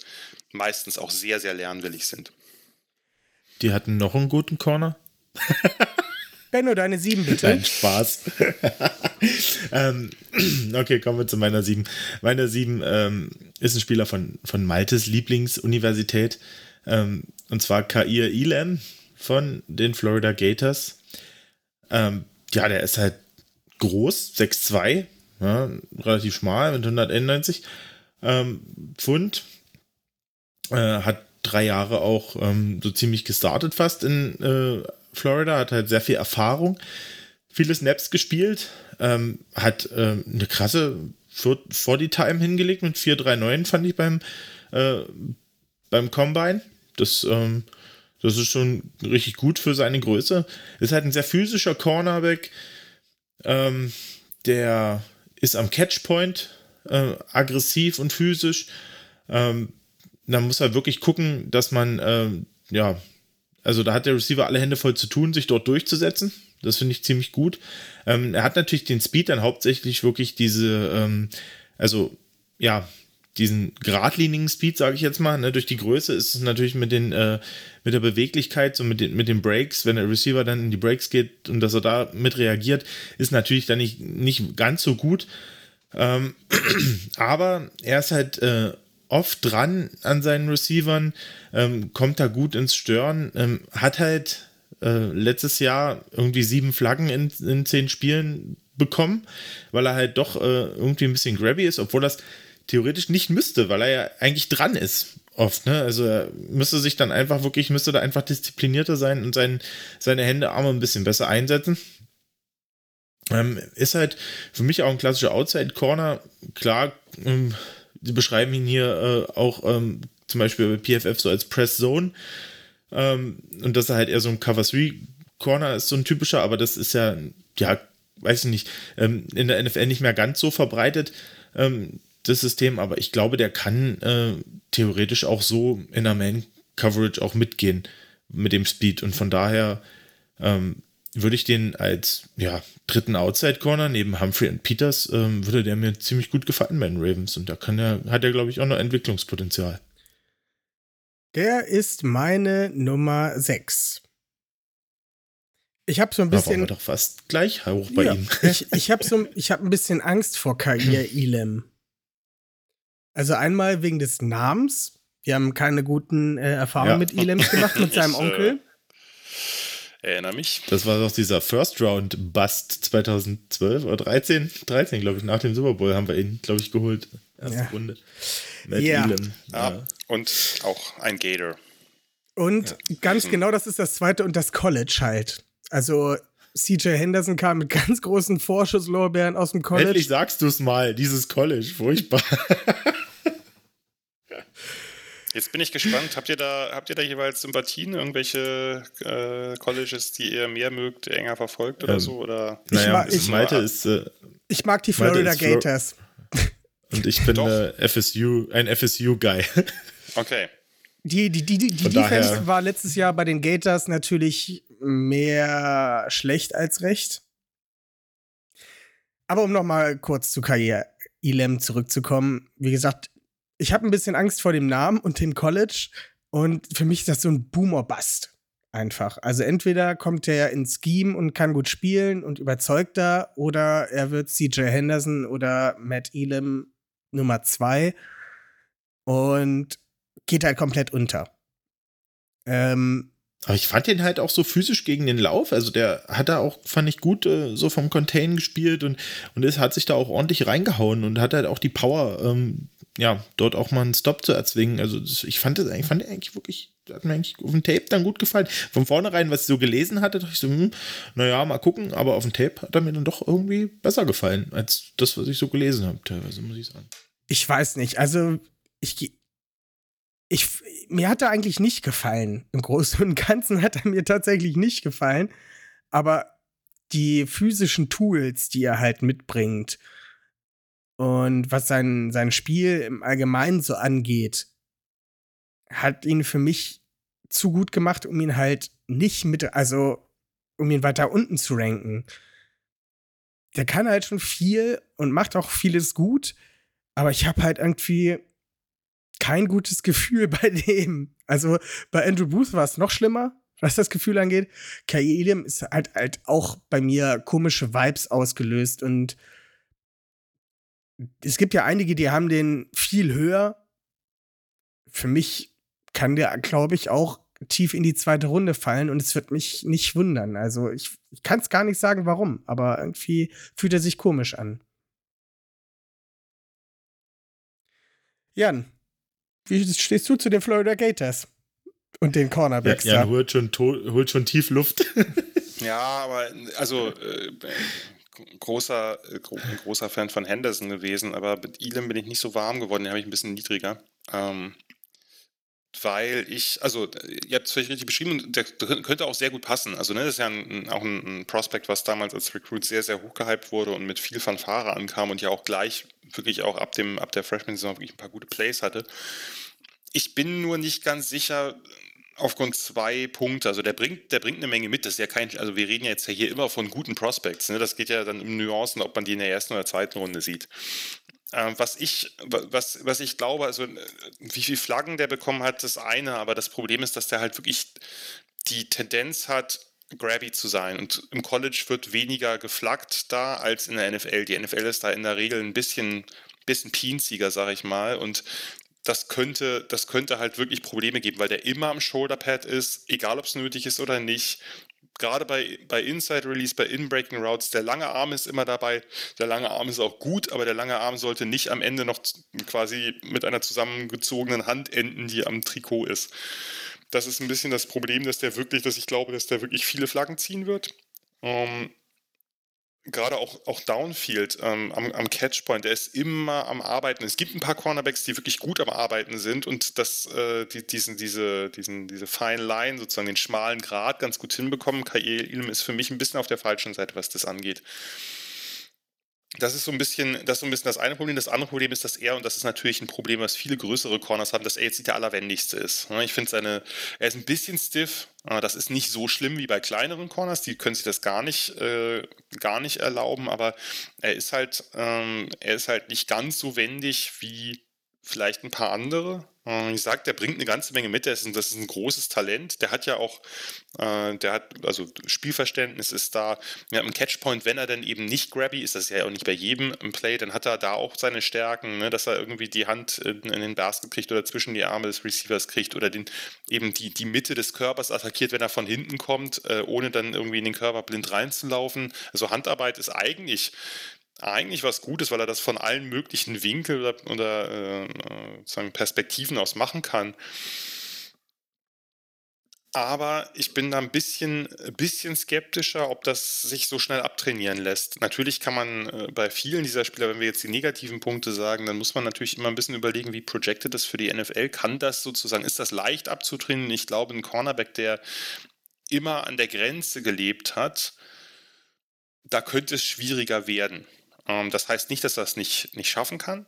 Ähm, ich fand übrigens sein, sein, seine Laufverteidigung jetzt nicht besser als die von, äh, die von Andrew Booth. Äh, er ist auf jeden Fall aber auch einer, der sich zumindest bemüht. Ich fand nur bei ihm, er ist halt wirklich so ein krasser Diver. Also er hat wirklich, äh, der, äh, sag ich mal, visiert oft die Füße an des, äh, des Ballträgers und das wird in der NFL nicht immer gut gehen.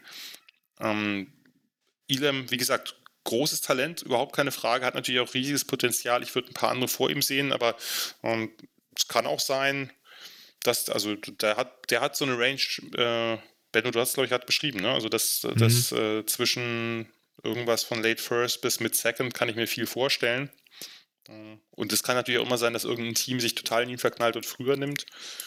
Wer weiß. Hoffentlich nicht ja. die Ravens an 14. Hoffentlich nicht die, also würde ich auch so sehen, aber. Ja, die Seahawks mit, ja, mit zwei, zwei Picks in der, in der zweiten Runde, 40, 41, ne, Pete Carroll. Das wäre vielleicht so ein Guy für ihn. ja, wenn, wenn sie nicht, wenn sie ja. in der ersten schon zugreifen, ne? Ja. Kommen wir Stimmt. zu meiner Nummer 7 und das ist Jalen Petrie von Baylor. Oh, nicht dein Ernst, meine vier. du hattest Dexton Hill. Aber fang an. Ja, ja äh, Dexton halt ein bisschen besser. Ratchet Senior, auch 511, 198 Pfund. Ist, ähm, ja, bei den vielen durch den Senior Bowl aufgeploppt. Ähm, der hat eigentlich für Baylor und in den letzten Jahren, sagen wir es mal so, fast ausschließlich im, im Slot gespielt. Also vier, 14 Deep äh, Safety Snaps, ähm, 19 Outside und 122 äh, Strong Safety Snaps. Ähm, ja, eigentlich ein absoluter ähm, Slot-Guy, was aber nicht verkehrt ist. Äh, so genauso einen brauchen wir auch, der halt äh, ein richtig gutes, richtig gutes Spielverständnis hat und ähm, ja, wirklich das Spiel liest und auch irgendwie ein Gefühl für den Ball hat dabei und ähm, ja durch seine nominelle ähm, Einstufung als Safety wurde natürlich auch dahingehend gecoacht. Und ähm, bringt halt ein bisschen mehr als ein Slot-Receiver, aber nicht viel mehr. Ähm, der könnte halt im Großen und Ganzen noch ein bisschen flexibler sein in seiner ganzen Sache, aber in, ähm, ja, in seiner Slotrolle ist er einfach schon sehr gut. Viele sehen da halt nicht die, den hohen Wert drin. Wir brauchen so jemanden. Und ähm, ja, den kannst du halt direkt in den Slot werfen und ja, wird da von Day One starten. Ist halt ein bisschen steif auch und halt physisch limitiert. Ist halt nicht unbedingt der schnellste und auch ein bisschen leicht. Ähm, ist auch die 40 Yard Dash nicht gelaufen, um sich da vielleicht nicht zu äh, blamieren. Äh, aber Benno hat ihn ja höher als ich und wird da vielleicht noch mal ein bisschen äh, mehr zu sagen können. Ja, keine Ahnung, also was du an dem steif findest. Also ich finde Ich nichts steif. Also der, ich finde, er ist äh, unglaublich beweglich, gerade in äh, auf engen Räumen. Der ist äh, ein übelst guter Tackler im Raum, finde ich. Der, der kommt an jeden Ballträger irgendwie ran. Der spielt unglaublich aggressiv. Der hat einen krassen Motor. Ähm, also der war wirklich in dem Tape, was ich gesehen habe, auch von äh, von Baylor, der war auch immer irgendwie um den Ballträger und dran und rum und ähm, ist dort wirklich, ja, der ist mir einfach aufgefallen. Der hatte einfach so, das hat richtig Spaß gemacht, dem zuzugucken. Und beim Senior Bowl ist der mir halt auch noch aufgefallen. Ich hatte dieses Jahr ein bisschen Zeit, das alles zu gucken. Ähm, und der hat da wirklich ähm, echt ein Coverage, einen richtig, richtig guten Job gemacht und hat da viel weggesnackt auch. Und ähm, der ist halt wirklich ein Playmaker. Also der, ähm, der kann Fumbles forcen, der kann auch, in, äh, auch Picks fangen. Also ich finde, äh, der hatte, glaube ich, sechs Picks in, in der letzten Saison. Also das ist schon, das fand ich schon richtig gut. Also der hat, ach nee, war ich mich verirrt.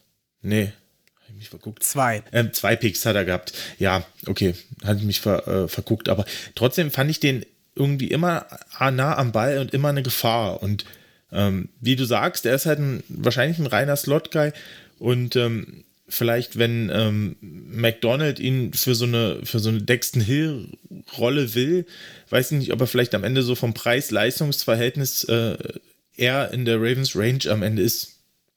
Denke ich. Ja, also mir hat er wirklich richtig gut gefallen.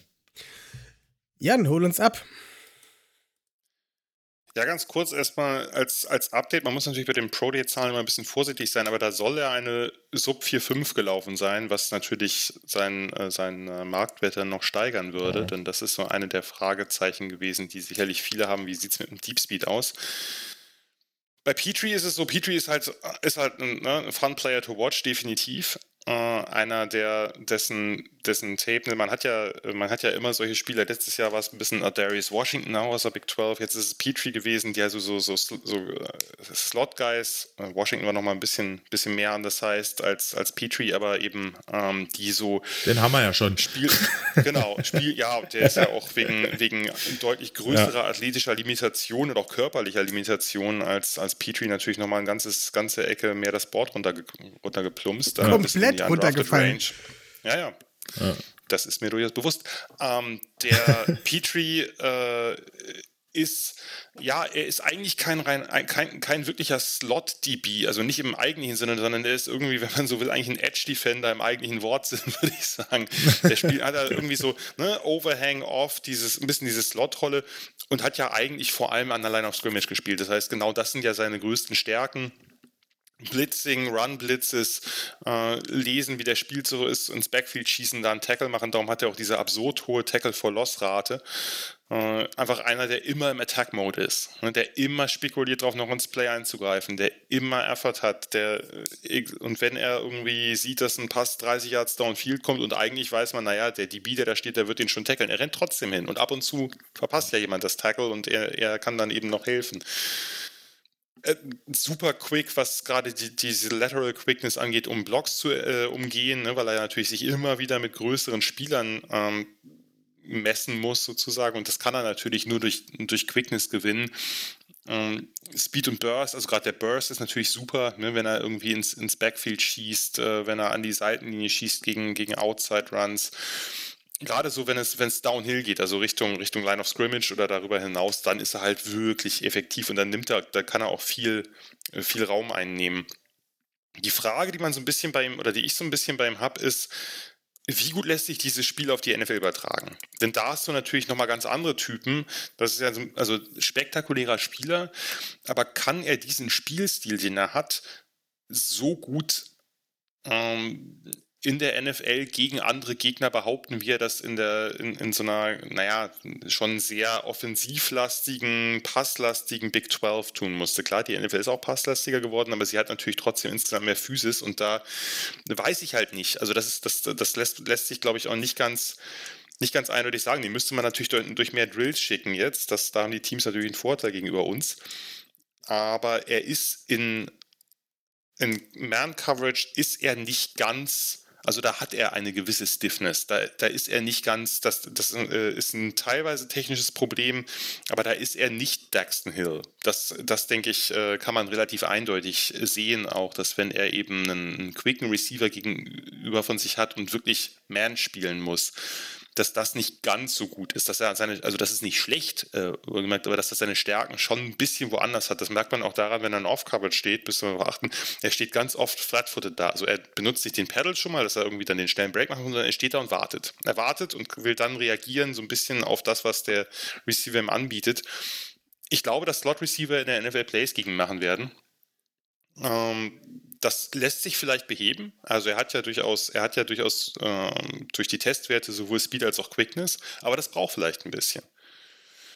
Und beim Tackling ist es natürlich so, sein Tackling ist geil, aber sein Tackling ist halt oft auch äh, Grasnarbe. Ne? Also, dass er wirklich mit unglaublichem Speed und ohne Rücksicht auf seinen, seinen eigenen Körper da irgendwie quasi tief in jemanden reinschießt und den komplett abräumt. Es ist auch sehr effektiv dafür, dass es so tief ist ich, ich glaube, das ist ein Spieler, der nicht für jedes Team, das ist ein Spieler, den die Teams sehr, sehr unterschiedlich auf ihrem Board haben werden, je nach, je nach System. Weil die Frage einfach ist, sind, super Spieler, wie viel seines Spiels ist wirklich transferierbar auf die NFL? Ich glaube schon, dass das eine Defense sein muss, die eher mit mehr Zone spielt. Es kann sein, dass sich ein Man-Team sagt, die kriegen wir hin, aber ich glaube, dass das seine, sozusagen seine größeren Stärken wären.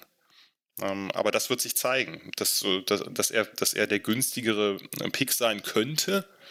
Auch da reicht ja ein Team, was sich in ihn verliebt. Das äh, gegenüber Hill, das kann schon sein. Auf jeden Fall. Ähm, ich würde sagen Halbzeit. Benno, sag doch noch mal kurz deine Position 10 bis 6.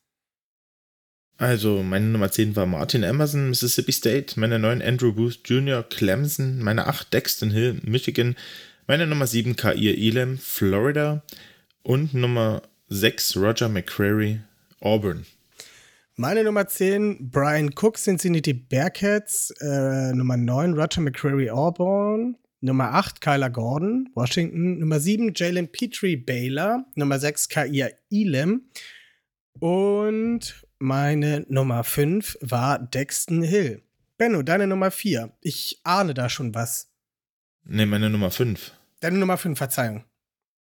Da ahne ich noch nichts, aber bei 4 ahne ich was. Also bei, bei, vier, bei vier ahnst du was? Na, meine 4 ist Jalen Petrie, habe ich auch gerade gesagt. Siehst du, so sag ich doch. Zu. Ja. so. Ähm, aber meine Nummer 5 ist, äh, glaube ich, der, äh, muss ich jetzt so sagen, wirklich äh, so mein Maikai, weil der ist einfach eine Maschine hoch 10, fand ich. Und zwar ist das Jaquan Brisker von Penn State. Safety 6'1, 199 Pfund. Und ähm, ja, der Typ ist halt schon ein klassischer Box-Safety. Hat dort auch bei Penn State so gespielt. Hat äh, über drei Jahre dort äh, auch wirklich abgeliefert. Ähm, ja, also der hat auch Deep gespielt, aber wirklich hauptsächlich, äh, hauptsächlich in der Box. Und äh, ja, der ist halt einfach physisch. Und wenn man sieht, wie der tackelt, dann ist das, keine Ahnung, da hätte ich als, äh, als Receiver oder Beiträger einfach schon keinen Bock drauf, wenn der mir gegenübersteht, weil der ist so explosiv, der hat ein übelst geiles Tracking von, von den Runnern und so und, und äh, hat halt wirklich auch so ein Turn, also der ist halt eine ja, der hat so einen so Turnover-Neck, auch bei Fumble Forces und ähm, ja, finde ich also wirklich, also ist wirklich ein, ein Box-Safety. Ich finde, ist so ein bisschen wie, vielleicht wie Jamal Adams, vielleicht vergleichbar von der Art her. Ähm, und ja, der hat einfach, der hat einfach unglaublich Bock gemacht beim Gucken. Also der war auch äh, richtig äh, effektiv. Ähm, hat auch ähm, eine hohe äh, Incompletion-Rate, quasi, die er äh, geforst hat bei den Gegnern. Ähm, und ja, der hat echt Spaß gemacht.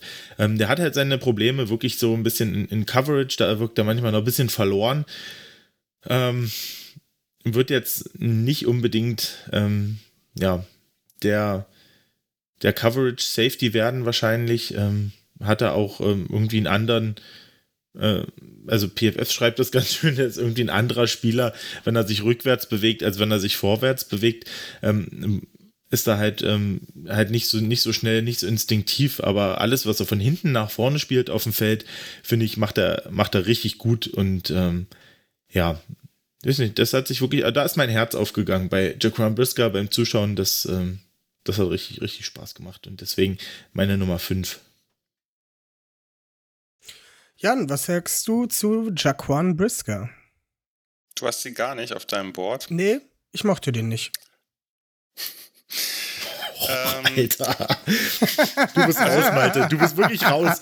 Ja, jedes Mal mal, oh, ich will lieber Safety spielen, mal in meinem Tackle-Team und so. Und ja, auch tackeln und voll und so. Und dann hast du Jaquan Brisker in deiner Liste, Alter. Ich weiß nicht, ich sehe also, den nicht. Ich sehe den einfach nicht. Also Brisker ist es ein bisschen so, ich habe auch mehr Probleme mit ihm gehabt als in der Saison. In der Saison habe ich den ziemlich gefeiert, äh, auch in meinem Blog, aber ähm, ich bin nicht ganz so hoch wie andere. Das ist immer noch ein super, das ist immer noch ein super Prospect, aber eben für mich hat er ein paar Fragezeichen, wo will ich den eigentlich einsetzen? Ähm, der wurde, also der hat, ja, der hat viel in der Box gespielt, aber diese, diese Zahlen sind immer so ein bisschen mit Vorsicht zu genießen. Der hat wirklich viel Too Deep gespielt, auch äh, dann eben Box, Slot gegen Wisconsin, das haben sie dann als Box gezählt, hat er quasi vierter Linebacker gespielt, weil die ja äh, doch sehr, sehr viel laufen. Ähm, das, das ist schon ein Spieler, den man durchaus variabel einsetzen kann, der aber klar seine, seine Stärken hat. Ich glaube, die meine, das, was ich am ehesten mit ihm machen würde, ist in der Tat ähm, gegen Titans in Man Coverage. Da fand ich ihn, da fand ich ihn wirklich stark. Äh, dass, äh, wenn er, wenn er nicht, auch da wieder, wenn er eher nahe der Line of Scrimmage spielt, das ist, ähm, das ist was, was ihn ausgezeichnet hat. Das ist in der, in der Big Ten auch sinnvoll gewesen. Da gibt es ja so ein paar sagen wir mal, solide äh, Titans, die eben ein bisschen Größe mitbringen. Äh, gegen die hat er meistens gut gespielt. Gegen athletische Receiver, glaube ich, wird er ein bisschen mehr Probleme haben. Also so ein, so ein Slot-Guy wird er nicht. Ähm, fand ich in Man besser als in Zone. Fand ich gut, wenn er irgendwie, wenn er so, sagen wir mal, im Intermediate-Bereich gespielt hat, da hat er ein paar Mal das schön gemacht, dass er die, dieses Jumping the Route, also ne, wenn gegen eine kurze oder, oder mittlere Route, wenn er dann hinten steht und sieht, wo es lang geht, dass er die dann eben jumpt und äh, davor äh, vorschießt, sagen wir mal. Ähm, ich fand, also ich fand, das war so ein bisschen, Brisker war so ein bisschen, äh, wie soll ich sagen, war zwei unterschiedliche Personen. Wenn er hinten gespielt hat, fand ich den gegen den Lauf auch nicht besonders gut. Dann hat er immer so ein bisschen, war er immer so ein bisschen vorsichtig, bloß nicht die Risiken nehmen. Ich bin ja die letzte Absicherung quasi. Und da hat er nicht so diese, was andere Safeties haben, dieses Enforcer, ne, dass du von hinten nach vorne schießt und da erstmal jemanden wegschädelst. Das hat er nicht gehabt. Wenn er das, das kann er durchaus, weniger das, das Wegschädeln als das, äh, das richtig gut tackeln, aber da musst du ihn halt in der Box stellen. In der Box, da hat er richtig gute Tackles gehabt, da hat er einen guten Flow mit dem Play gehabt, da kann er Blocks auch umgehen, da kann er auch mal Gaps shooten. Ähm, ist insgesamt jemand, der, der gerade mit, mit, dem Oberkörper kräftig ist, oder sich auch mal von einem, von einem Block befreien kann. Ähm, ich fand sein Tackling gut, also auf jeden Fall gut. Mit Cornerbacks muss man sowieso nicht vergleichen, aber manchmal zu viel mit der Schulter. Also da sind schon harte Dinger dabei, aber nimm die, nimm die Hände darum, dann, dann äh, ist es sicherer. Ähm, ist, ein, ist ein Leader, ist ein Kommunikator der Defense gewesen. Ich fand den, ich fand den interessant, oder also ist, ein, ist ein super Spieler, überhaupt keine Frage. Ist auch einfach der, der Leader dieser, dieser Nittany Lions Defense gewesen. Ich weiß noch nicht genau, wo man ihn hinstellt. Und das ist so ein bisschen die Frage. Du kannst sehr viel mit ihm machen. Der hat ja jetzt auch dann in einigen Bereichen athletischer getestet, als viele das vermutet haben. Aber was machst du mit ihm? Stellst du den einfach, einfach nur in die Box oder stellst ihn gegen Titans? Weil hinten war er nicht ganz so effektiv, obwohl wenn er es gespielt hat, im Slot, glaube ich, wird er Probleme kriegen. Ähm, du musst, du musst eine Rolle für ihn suchen, in der er richtig genau das abrufen kann, was seine großen Stärken sind. Das finde ich bei ihm etwas, also diese Projection finde ich etwas unklarer als bei einigen anderen. Da mache ich ein bisschen tiefer. Also nicht in der, also gibt ja so viele, die haben den Borderline First Round, das habe ich nicht. Trotzdem spannender Spieler, definitiv. Und natürlich, wenn man, wenn du jetzt oder wenn ihr jetzt jemanden sucht, der eher quasi so ein äh, ja, Box-Safety, jemand, der in, an der, nahe der Line, anders als Petrie das macht, ja ganz unterschiedliche Spielertypen, der eben so wirklich in der, in der Box für Tackles sorgen kann, da eben noch einen weiteren Run-Defender abgeben kann und eben Titans ab und zu in Man-Cover stecken kann, dann ist Brisker sicherlich der richtige Typ. Wie gesagt, ich sehe den nicht. Ich hatte keine, ich hatte keine Vibes bei ihm. Muss ja aber auch nicht. Nee, ich, ich, ich, ich, also ich verstehe deinen Punkt. Also ich verstehe sozusagen euch beide und bin wahrscheinlich irgendwo in der Mitte. fair, fair. ähm, ja, Benno, mach gleich deine vier. Ach nee, die hatten wir ja schon. Ich muss ja meine vier. ah.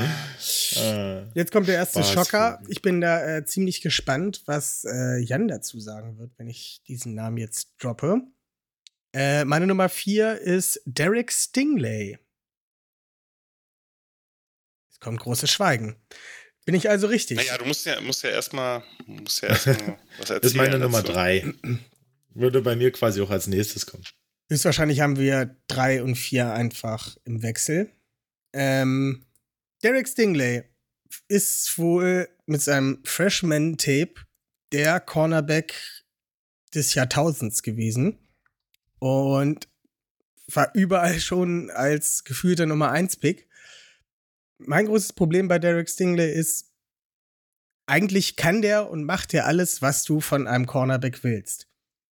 Das Problem ist nur, er muss dafür auch auf dem Feld stehen. Und das hat er in den letzten zwei Jahren für meinen Geschmack einfach zu wenig gemacht. Und das ist halt auch das, wo ich halt die großen, großen Probleme bei ihm habe. Theoretisch kann der alles und theoretisch kann der auch wirklich der absolute Lockdown-Corner in der NFL werden. Ich meine, er hat einen Jamar Chase ge, ähm, gecovert wie nichts Gutes im Training und hat ihn da auch nicht gewinnen lassen und der gewinnt jetzt in der NFL noch in Nöcher.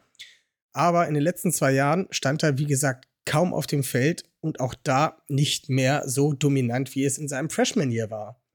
Und es gibt da auch mittlerweile schon einige Experten, die halt sagen, ja, okay, der hat halt nicht die beste, die so ein bisschen Zweifel an seiner Mentalität haben.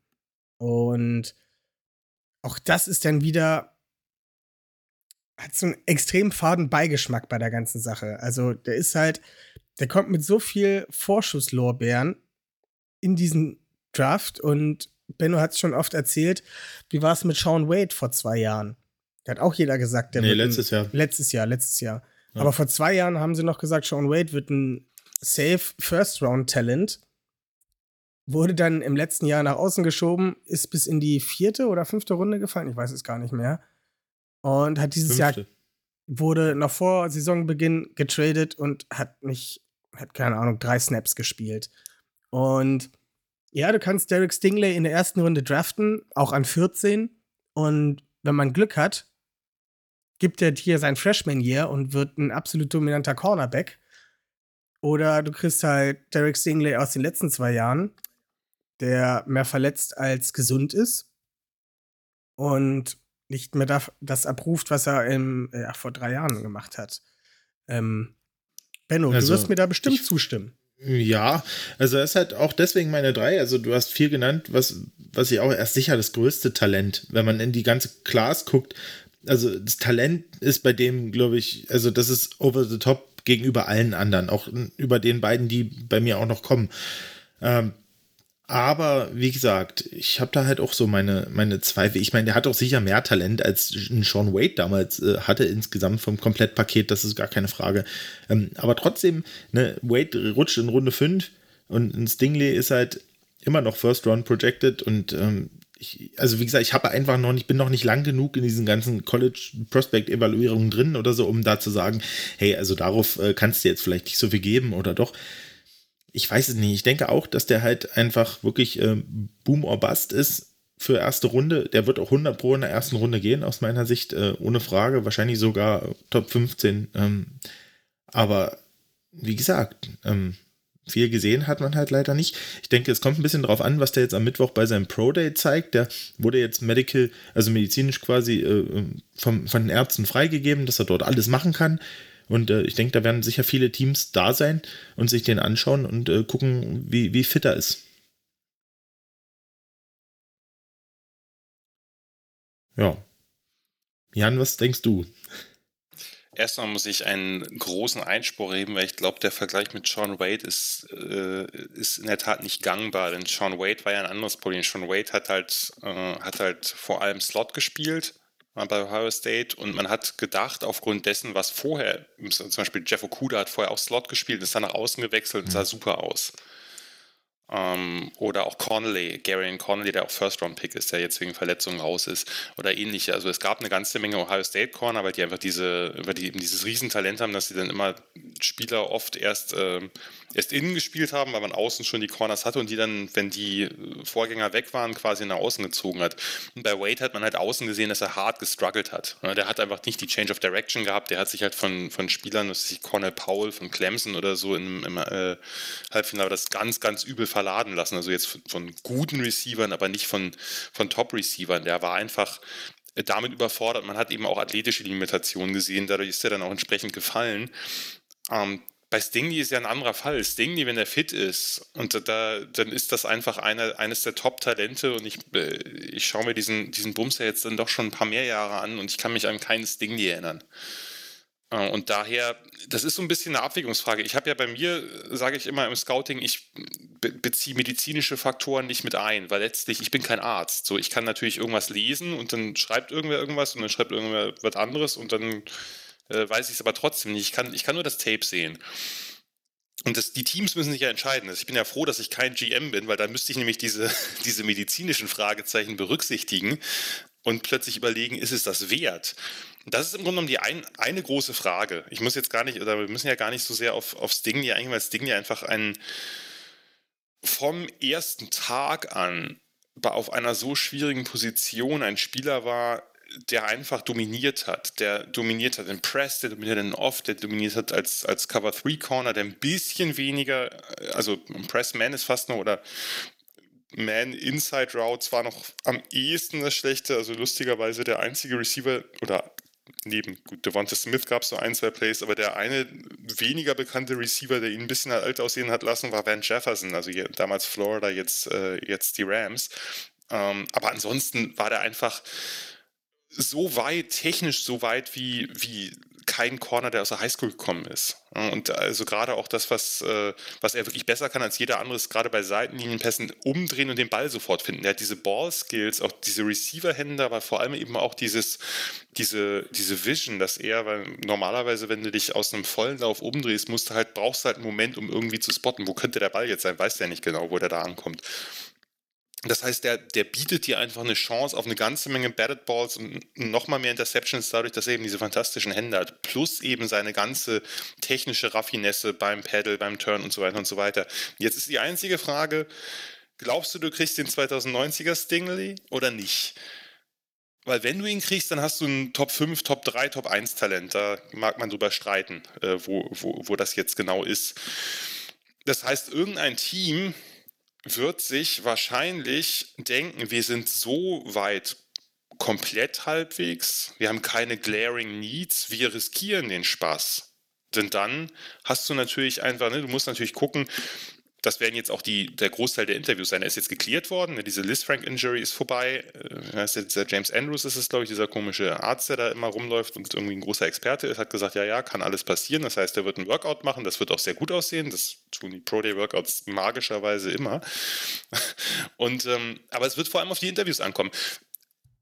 Woran lag es, dass, es, dass er bei kleineren Verletzungen schon ausgefallen ist, vielleicht auch nicht mehr ganz den den Effort gezeigt hat. Wenn es ein großes Problem bei ihm gibt, ist es die Run-Defense ne, und das Tackling, aber letztlich bei Cornerbacks, die so stark sind, sieht man da dann gerne, gerne drüber weg. Ne. Aber wie groß ist sein, sein Einsatz? Wie, wie sehr will er es? Das sind natürlich Fragen, die Teams, die, die werden den grillen. Ne. Die werden den grillen. Die werden den Plays aus, aus 2020, aus 2019 vor insbesondere zeigen.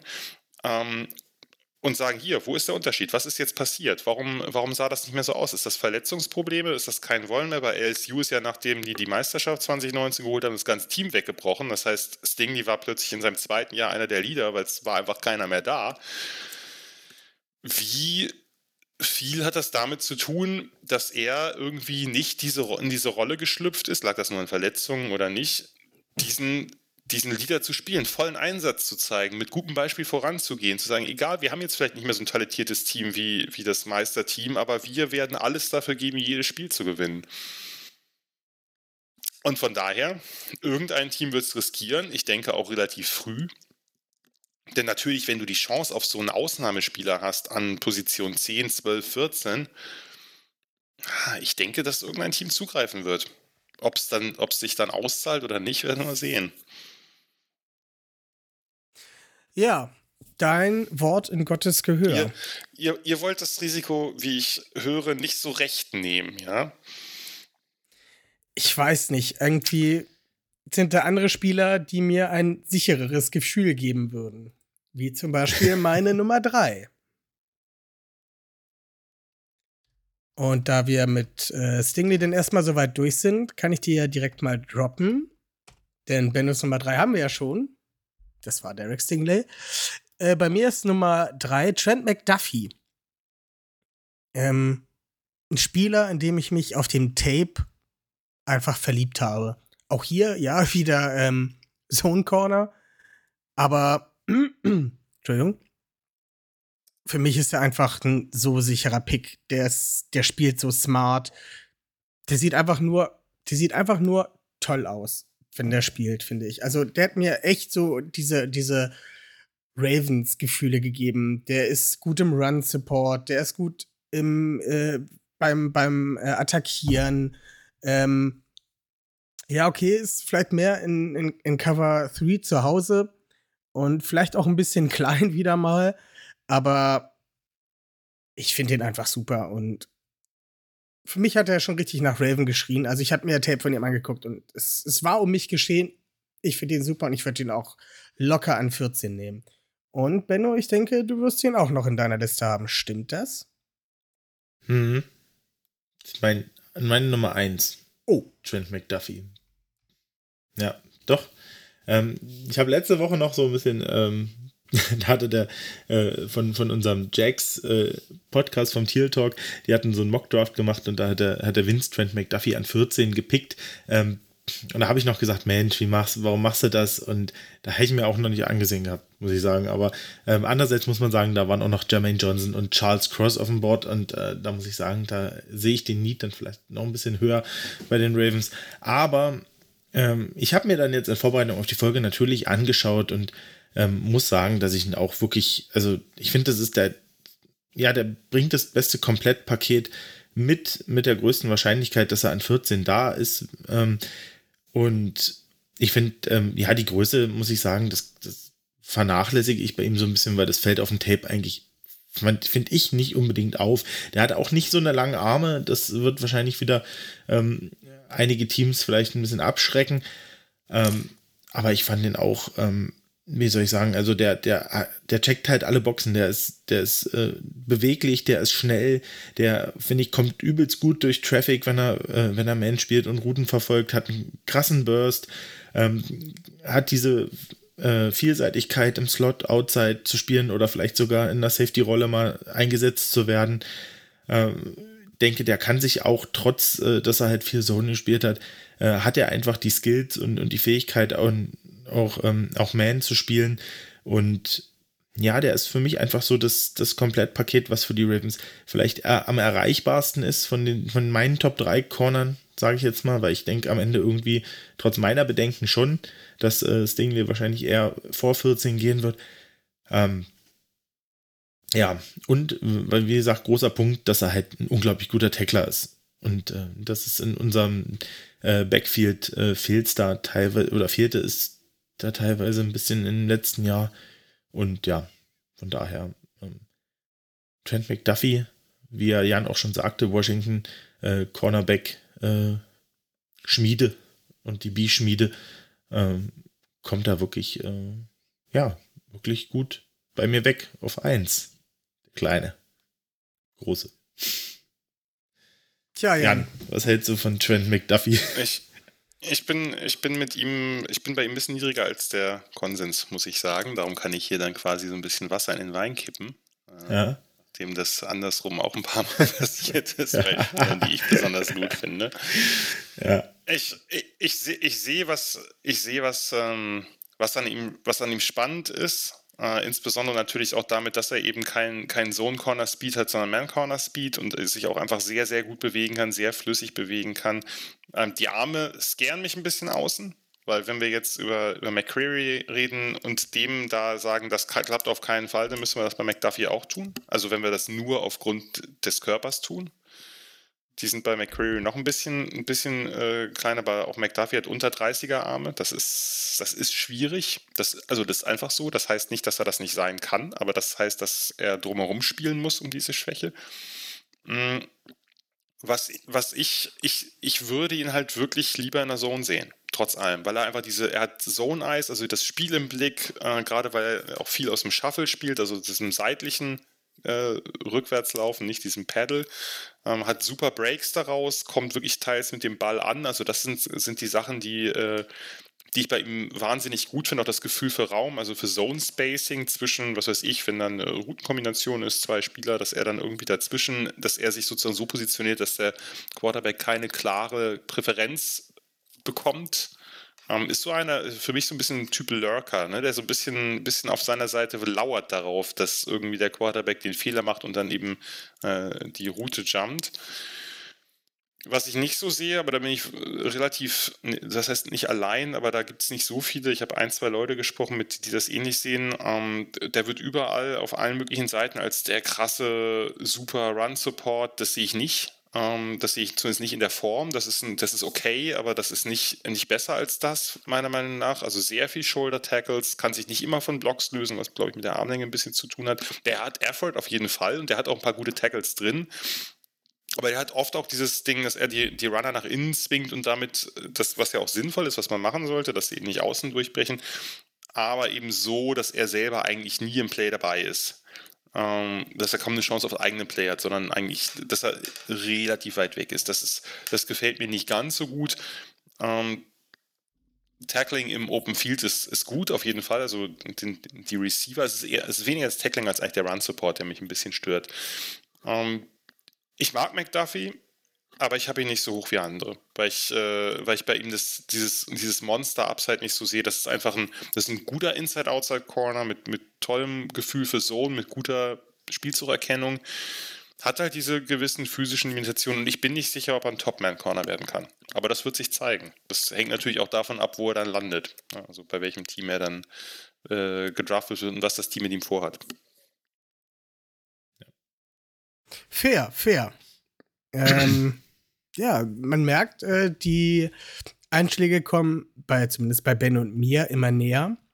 ja. Ähm, da Benno nur noch einen Namen frei hat und ich noch zwei, bin ich gespannt, wer bei ihm rausgefallen ist. Ja, ich auch. Ich auch.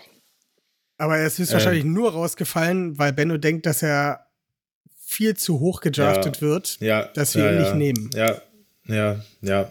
Ja, ich denke halt, dass ein, ein Spieler aus dieser DB-Gruppe halt äh, auf keinen Fall da sein wird, wenn die Ravens picken.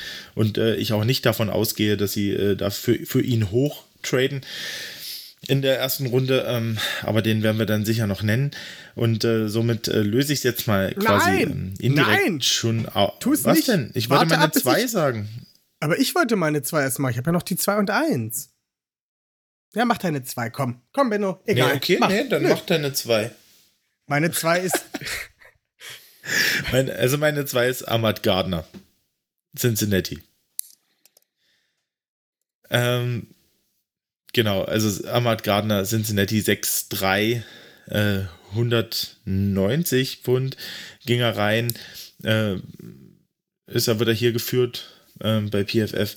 Ähm, ist natürlich ein unglaublich langer Corner. Ähm, hat äh, auch lange Arme mit 33,5. Also der hat wirklich eine Wingspan. Das ist, äh, ist Wahnsinn. Das ist ein, also wenn ein Corner Press Corner schreit, dann ist es äh, Ahmad Gardner. Der hat am College abgeliefert über die Jahre. Der, ähm, ja, der ist wirklich ein, ein Bully am, äh, bei Receivern. Ähm, der hat wahnsinnig Erfahrung in, in, in, sein, in der Cincinnati Defense gesammelt, hat drei Jahre äh, fast gestartet, glaube ich, drei Jahre gestartet. Ähm, hat ja auch diese, äh, diese äh, Statistik, dass er noch, noch keinen Touchdown am College zugelassen äh, hat, was natürlich immer ein bisschen schwierig ist, weil wir nicht immer genau wissen, wie die äh, Responsibilities sind äh, in der Coverage dann bei manchen Touchdowns. Aber ja, der ist, hat unglaublich äh, gut getestet beim Combine. Der hat, äh, hat eine 4-4-1 gelaufen, finde ich. Das ist, ist wirklich ein guter, guter Speed für so einen großen Corner äh, wie er. Ähm, der kann sicher in seinem Frame noch ein bisschen, bisschen draufpacken. Also, wenn er halt noch irgendwie so 10, 15 Pfund zulegt, finde ich, glaube ich, dann, dann wird er das braucht, wird er brauchen in der NFL, um sich äh, dort richtig zu, zu beweisen. Ähm, ja, aber ich brauch gar, kann gar nicht so viel zu sagen, weil der, der bringt alles mit, was ein Press Corner in der NFL braucht. Und ähm, ja, und der wäre für mich quasi eigentlich, zumindest was wir so in den letzten Jahren an, an Cornern haben und so, wäre das, glaube ich, für die Ravens prinzipiell der beste Fit als Spieler. Ja. Dem kann ich nur äh, zustimmen. Und ich bin gespannt, wie äh, Jan ihn sieht.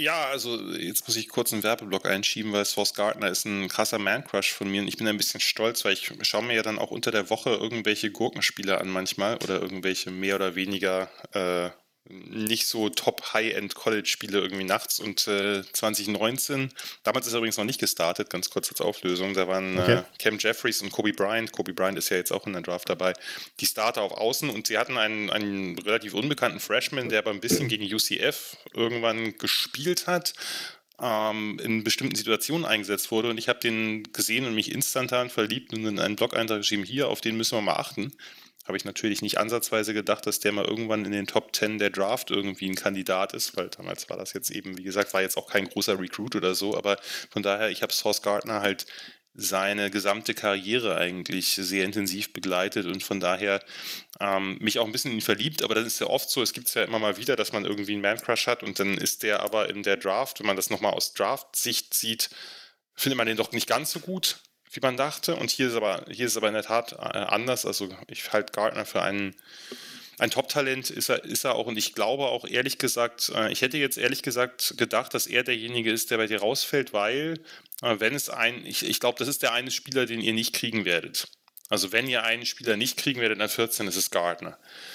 Ähm, weil der einfach, weil der einfach dieser, dieser idealtypische äh, Press, Bump and Run man Corner ist, der gleichzeitig eine gute Quickness hat, dass er eben, das ist der eine Punkt, in dem er besser ist als Stingley, meiner Meinung nach, dass er wirklich Inside Route Slants, kurze Crosser besser verteidigt kriegt, dass er da wirklich auch die Quickness und auch das, das Footwork hat, eben und auch zumindest für seine Größe. Ne? Wir reden von einem 6-3-Corner mit 33,5 halber Armen. Das ist halt, das, das ist halt, gibt es halt in der NFL gerade in der Form nicht. Es kommt natürlich noch mit, mit Woolen jetzt noch ein, ein krasserer Freak rein, der natürlich längst nicht so weit ist technisch, der, der San Antonio Corner. Ähm, aber das, was, was Gardner äh, auch in Man über den Platz bringen kann, das ist schon richtig, richtig stark. Das ist einfach die Beweglichkeit ist für seine Größe fantastisch und dann kann er eben, wie gesagt, ein, ein, zwei Schritte, wenn die irgendwer vor ihm ist, scheißegal, weil das kriegt er ja sofort aufgeholt mit seiner Länge und, seinen, und seiner Armlänge halt. Toll, äh, also am Catchpoint, dann diese Aggressivität, er muss ein bisschen aufpassen mit, mit Flaggen, nicht ganz so doll wie, wie Elam aber zumindest ein bisschen muss er gucken, dass er nicht zu sehr mit den Armen arbeitet, was er eigentlich aber relativ gut macht, dass er wirklich die Fenster klein macht. Ne? Also wenn er jetzt ein einen Receiver hast, der mit, mit Outside Release eine Go-Route läuft, an der Seitenlinie lang, dass er den, dass er mit dem Armbar den so Stück für Stück immer weiter Richtung Seitenlinie schiebt und damit einfach dem Quarterback ein kleineres Target bietet. Weil die Seitenlinie ist der natürliche Freund der Cornerbacks. Das, äh, das kann er besser als solche, diese, diese ganz, diese Nuancen, das hat er besser drauf als fast eigentlich alle anderen. Und dazu eben, wenn er dann Bump and Run auch noch spielt, wo er denke ich, eindeutig der beste Corner der Klasse ist, dass er da eben schon das Rhythmus, äh, also Rhythmus zwischen Quarterback, Receiver und das Timing schon total zerstört. Also gerade an der Anspiellinie in den ersten Metern, da wird er brillieren. Wird sicherlich gegen so super schnelle, quicke Receiver ein bisschen Probleme haben. Ich meine, kein, kein Prospect ist perfekt. Und er hat dann, wenn er Zone gespielt hat, das haben sie ein bisschen mehr gemacht im, im letzten Jahr als in den Jahren zuvor in der, in der Bearcats Defense, auch da sah das richtig, richtig gut aus, weil er spielintelligent ist, weil er diszipliniert bleibt, weil er, weil er auch weiß, wann er, äh, wann er in welchen Raum bewachen muss und so. Das ist einfach nur so, dass er in dem anderen so gut ist und einfach das System der Bearcats auch so aufgebaut ist, dass sie eben viel Man-Press spielen, dass er eben nicht so viel Erfahrung in Zone hat. Aber das, was er da gezeigt hat, hat mir auch ziemlich gut gefallen. Als Run-Defender fand ich den zumindest aggressiv und bemüht. Der hat halt das Problem der Leverage, weil der halt so hoch in die Tackles geht, wenn er reingeht, dass er meistens dann noch irgendwie 1, 2, 3, 4, 5 Yards mitgeschleift wird, äh, weil, er eben, weil er eben zu groß ist und eben nicht, diese, äh, nicht diesen natürlichen tiefen Schwerpunkt hat. Aber das ist, das ist ein, ein Top-Prospect, der fällt nicht bis 14 da müsste noch irgendwas jetzt auftauchen, ja. was weiß ich, da wird er auch vielleicht noch irgendwo, gibt es noch ein Video, wo er dann irgendwie mit, mit einer Gasmaske eine Bon raucht oder so, aber das, äh, das passiert leider nur einmal, dass dann irgendwie ein Team, dass dann irgendwas muss noch leaken, ne, damit, damit Ahmad Gardner bis, bis 14 ja. fällt. Ich, ich, ja. ich halte es für unwahrscheinlich. Und dazu ist auch einfach, dazu ist der, der Wert, und das, da kommen wir gleich bei dem anderen Spieler zu, über den wir wahrscheinlich noch reden, wenn du jetzt nicht eine Riesenüberraschung noch. Wer hat von euch beiden? Äh, Benno, du hast noch zweiten, ne? Nee, ja, Malte hat zwei. Ah ja, okay. Äh, dass, äh, dass der zweite Spieler wahrscheinlich eher einer sein wird, wo ich, wo der, der aus den Top Ten fallen könnte, einfach aufgrund des Positionsvalues, das von der NFL zugeschrieben ist. Bei Cornerbacks würde es mich sehr wundern. Also ich kann mir, ich kann es mir bei, bei Gardner nicht vorstellen, ich kann es mir eigentlich bei Stingley auch nicht vorstellen. McDuffie ist sicherlich ein, ein Target, was man da was man da nehmen könnte. Ich bin nur nicht ganz sicher, ob der passt. Das wird sich zeigen. Das kann ja auch, es ist ja auch nicht alles so schematisch hier Man da Sohn, sondern da wird man ja. sich schon viel bei denken. Und äh, die sehen, also diese Unterteilung, wie wir sie jetzt machen, ist natürlich für irgendeinen NFL-Coach, der lacht darüber. Ne? Der, der, hat natürlich ganz andere, kleinere, kleinteiligere äh, Scheme-Momente, die ihm da wichtig sind. Aber ähm, ich, das, das, halte ich für sehr unwahrscheinlich, dass, dass Gardner da ist. Aber hey, wer weiß, es sind, schon, es sind schon so krasse Sachen passiert bei der Draft, von daher who knows. Ja. War das, das nicht ziemlich interessant ähm, bei, achso, bei, ich wollte gerade sagen, bei PFF äh, ist quasi als ähm, Shades of Jimmy Smith wird genannt. Ähm, und äh, der Gardner. hat ja relativ, ja, bei Gardner. Ja.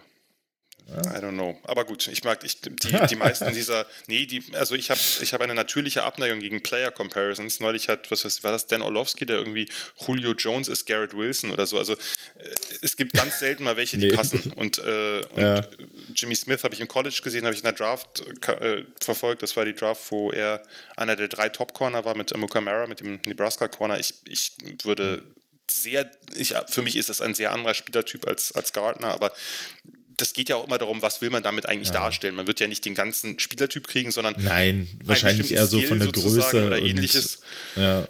Ich, also, ich, ich sehe Gardner anders als äh, Jimmy Smith, also jetzt gar nicht vom, äh, von der Leistung, sondern vom, äh, vom Spielertyp her, aber das lässt sich, lässt sich wahrscheinlich auch gar nicht auflösen. Und ist auch ganz, ist auch ganz okay, ist ja eine kleine Spielerei. Ne? Also solche, ja, damit irgendwie irgendwer sagt, ja, stimmt, und der nächste regt sich auf oder so. Und das ist wahrscheinlich schon einkalkuliert. Also ich habe nachher noch einen ganz kleinen Zwei-Minuten-Sleeper. Da passt der Comparison auf jeden Fall in so vielen Aspekten. Aber war das nicht auch letztes Jahr im Draft in der zweiten Runde bei dem Edge Rusher von, von den Giants? Wie hieß er nochmal? Der Speed Rusher. Genau, wo auch irgendwie also gefühlt zwei Tage vor dem Draft kam, oh, der hat Knieprobleme. Ja, ja, und bei, und bei Usu Koramoa war es doch irgendwas, weiß nicht, so ein Herz oder so. Also da, da kommt Rücken, ja, ja, ja, sowas. Das war irgendein Herz, ja. Ja, und natürlich ganz, ganz krass natürlich, aber da war es ja dann wirklich aus Herz bei Mo Hurst, bei dem Michigan Tackle, der, ja. also Defensive Tackle, ja. der dann, äh, der dann in die fünfte Runde oder so gedroppt ist äh, und vorher als Top 15 Pick galt. Also klar, sowas kann natürlich immer passieren. Manchmal wird das vielleicht auch lanciert, das weiß man nie so genau und äh, irgendein Team profitiert dann da, äh, profitiert dann da vielleicht in der zweiten Runde von oder ein paar, paar Slots später, reicht ja manchmal, ne? Larry Mitanzel mit dem, mit der Bong ist das beste Beispiel. Der war vorher Top 5 Pick und fällt dann irgendwie da Miami in den Schoß. Äh, die dann im Nachhinein daraus einen riesen Trade gemacht haben, aber das ist eine andere Geschichte. Ähm, wir werden sehen, aber also es wird immer Überraschungen geben und letztlich, wenn man sich das anguckt, das, das natürlich sind die, die Boards der, der Hobby-Scouts sind natürlich immer auch ein bisschen, da kann man sich auch gar nicht von freimachen, immer ein bisschen natürlich an den Realen orientiert. Ne? Das, äh, wenn man das im Oktober machen würde, würde was ganz anderes rauskommen als im, als im Februar oder März. Und äh, von daher kann sein, dass einige Teams ein, zwei, drei Spieler, wo man jetzt sicher ist, dass sie der, auf jeden Fall in der ersten Runde gehen, die werden in die zweite fallen, vielleicht sogar in die dritte. Das ist jedes Jahr so. Und von daher, ähm, es gibt immer mal wieder Teams, äh, die sich solche Spieler dann einsammeln. Ne? Also so ein bisschen die, die dann, äh, die dann äh, Value-Picking betreiben in der zweiten, dritten, vierten, fünften Runde, dass sie einfach die Spieler, die höher gerankt waren, so nach Consensus-Boards, dass sie die einfach einsammeln und oft klappt sowas. manchmal natürlich auch nicht, weil es gibt ja wahrscheinlich auch Gründe dafür. Äh, ist natürlich immer spannend. Ja gut, Source Gardner war meine Nummer 1, äh, fehlt noch meine Nummer 2. Hätte ich sie doch mal zuerst gedroppt. Äh, das ist bei mir Kyle Hamilton, Safety Notre Dame. Der, ich sag's mal so, der Alleskönner der Safeties. Ähm, der spielt schneller, als er es eigentlich ist. Also seine, seine, seine 40-Yard-Dash war jetzt nicht unbedingt äh, der Hammer mit 4,59. Aber wenn man den halt spielen sieht, hat er halt eine unglaubliche Reichweite. Der ist halt wirklich Sideline to Sideline. Du siehst, dass der Quarterback den, den Ball wirft und der macht halt, während der Ball fliegt, äh, überbrückt er noch 20 Yards und äh, macht den Passbreak ab. Ähm, das ist halt wieder so ein, so ein Megatalent, wie es vor zwei Jahren Isaiah Simmons war, der aber irgendwie an den falschen Spot gekommen ist. Ähm, ja, den stellst du aufs Feld und der covert hier alles. Gefühlt. Also ich weiß nicht, ob ich ihn jetzt unbedingt auf äh, Corner stellen würde, aber stell ihn gegenüber von einem, von einem Tight End. Da hat er auf jeden Fall physisch bringt er da alles mit. Der hat ein super Gespür, super Instinkte. Ja, wie gesagt, die extreme Range, die er halt mitbringt. Und ja, das ist halt ein Spieler, der eine Defense ab Tag 1 verändern kann und besser macht, auf jeden Fall. Ähm, ja, kommt halt wieder Positional Value, Safety. Kann ich gar nicht nachvollziehen, dass es in der, in der NFL gar nicht so hoch gesehen wird. Ähm, ja, da geht halt auch vom Kyle Hamilton Number One Pick bis Kyle Hamilton an, äh, keine Ahnung, Nummer 15 zu den Jaguars, sonst irgendwie. Durch Trade ist auch Wahnsinn. Also da geht's auch rauf und runter. Ähm, Benno sagt, dass der nicht bis zu den Ravens fallen wird und ähm, ich bin gespannt, wie Jan Kyle Hamilton sieht. In meiner Welt fällt er nicht aus den ersten drei Picks, aber ich bin kein NFL-GM, von daher, ich kann mir das vorstellen, dass er aus den Top 10 rollt. Gerade mit der, mit der 40-Time, äh, das ist was, äh, worauf Teams oft mehr Wert legen, als wir das denken. Ich glaube, dass man es ein bisschen sieht. Also ich bin, ich gehöre nicht zu denen, die sagen, er hat die beste Range äh, aller Safeties. Er hat eine unglaubliche Antizipation. Das macht, glaube ich, für, davon einiges wett, weil da einfach Spielintelligenz gibt es, glaube ich, keinen besseren Defense-Spieler dieses Jahr als Kyle Hamilton. Ähm, aber ich weiß nicht, ob der wirklich diese, wirklich diese Sideline-to-Sideline-Range hat. Er hat diese unglaubliche Interception gegen FSU gehabt, aber auch da startet er sehr, sehr früh weil er einfach sieht, was passiert. Und das ist natürlich, das muss man natürlich auch dazu sagen, äh, wo wir gerade bei den, bei, den, bei den Ravens sind, ne, Ed Reed ist auch kein Superathlet gewesen. Der hat einfach eine Spielintelligenz gehabt, die, ähm, die so unglaublich war, dass, dass er eben keine 4-3 brauchte. Äh, und ähm, Kyle Hamilton ist nicht Ed Reed, sicherlich nicht. Also wenige sind Ed Reed, aber ähm, Kyle Hamilton ist ein, ist ein wirklich, wirklich extrem spielintelligenter Typ mit einer unglaublichen Antizipation, der sehr reaktionsschnell ist, der weiß, was Teams machen, der weiß, welche äh, Routen Receiver laufen, welche Routenkombinationen gelaufen werden, der starke Breaks aus dem, also der kann Backpedal spielen, der hat einfach, ist technisch super gut, er ist für ein, dafür, man muss ja dazu sagen, er ist ein 220 Pounder, ne? 6'4, 220, das ist halt eine, das sind halt Linebacker-Maße und ähm, Isaiah Simmons hat ja auch noch mehr Linebacker gespielt, der ist ab und zu Safety gewesen. Kyle Hamilton hat dann nur Safety gespielt und zum Teil ja auch wirklich ähm, Centerfield Safety. Und also jetzt, der hat ja auch, das ist auch wieder einer der zwei verschiedenen DCs hatte in den letzten beiden Jahren. Und 2020 hat er noch viel Cover 4 da, also noch viel mit Split Safety gespielt. Letztes Jahr Marcus Freeman, der ehemalige DC von Cincinnati, ne, da wird natürlich mehr, mehr Man, mehr Cover One, mehr Man Press gespielt. Da hat er viel auch, äh, also viel mehr Centerfielder auch spielen müssen. Und beides kann er. Aber er kann auch, im, kann auch mal im Slot einen, einen Tight übernehmen oder einen jetzt nicht super quicken Receiver. Ich finde, das ist einfach ein, wie du schon sagtest gerade, ist ein, ein sehr kompletter Prospect, Ball Skills und vor allem das Tackling. Also ich glaube, kein einziger Spieler nimmt, dieser Draftklasse nimmt so gute Lanes, ist so diszipliniert und kann gleichzeitig so gut austeilen. Also das ist ja oft immer ein schmaler Grad, ähm, ob du da reinfliegst und dann fliegst du natürlich auch an einigen vorbei, aber wenn du den wegschädelst, dann schädelst du richtig weg und er kriegt es halt hin, wirklich diese diese Kombination wirklich hervorragend auszufüllen. Von, von aus der Tiefe runterzukommen mit einem Burst. Augen sind immer beim Play, weil ja natürlich immer was passieren kann. Der, der Running Back oder Receiver cuttet oder der Quarterback, wenn er läuft, irgendwo lang oder macht einen Richtungswechsel und er kann das sofort einbeziehen. Die, die Lanes und die Angles sind einfach absolut fantastisch. Auch da einfach genauso wie wenn er in der Box ist, wenn er, wenn er, wenn er wirklich direkt an der Line of Scrimmage spielt, gibt es kaum einen, auch äh, Einladung an die Hörerschaft, sich Tape von ihm anzugucken, wenn er lateral sich bewegt, da hast du ja viel Traffic. Da gibt es natürlich, hier kommt ein, ein, ein, Blocker ins zweite Level, irgendwo fällt einer um oder so und er kann wirklich super navigieren. Also dass dieses, ähm, diese, dieses Movement through Traffic ist auch wieder Antizipation. Es passt einfach alles. Und dann kann er eben dazu noch ab und zu mal richtig einen wegschädeln. Das ist ein Ding, wo David Bell, der Purdue Receiver, über die Mitte kommt und er kommt an und räumt den einfach mal ab, sodass der jetzt mal liegen bleibt. Keine schöne Sache, aber äh, es ist halt Teil des Footballs. Solange es halt nicht gegen den Kopf geht, müssen Spieler, müssen Receiver das halt auch mal aushalten. Die haben eh schon genug, äh, wie soll ich sagen, Regelvereinfachungen gekriegt. Das gehört dann eben auch dazu. Und von daher für mich, für mich ein, ein absoluter Monster Prospect trotz der, trotz der 40.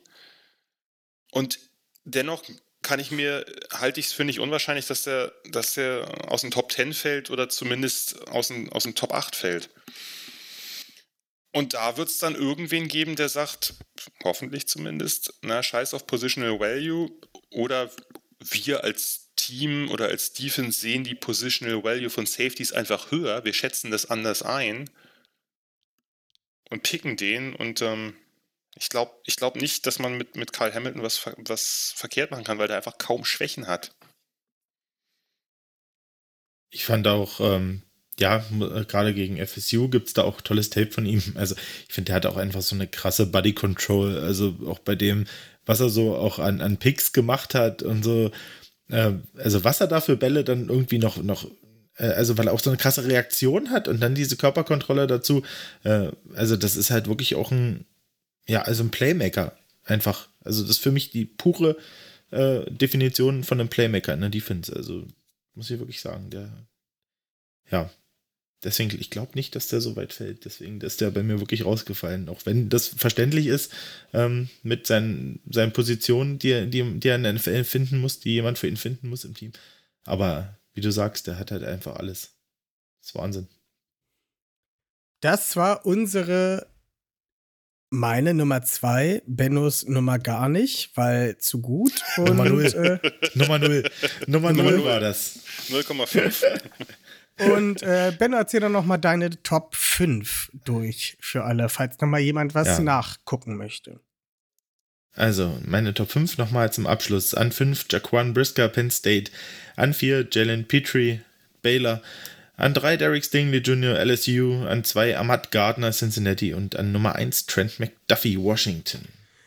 Nummer 5 Dexton Hill, Michigan. Nummer 4 Derek Stingley, LSU. Nummer 3 Trent McDuffie, Washington. Nummer 2 Kyle Hamilton, Notre Dame. Und Nummer 1 Sauce, Ahmad, Ahmad Sauce, wie auch immer rum, Gardner.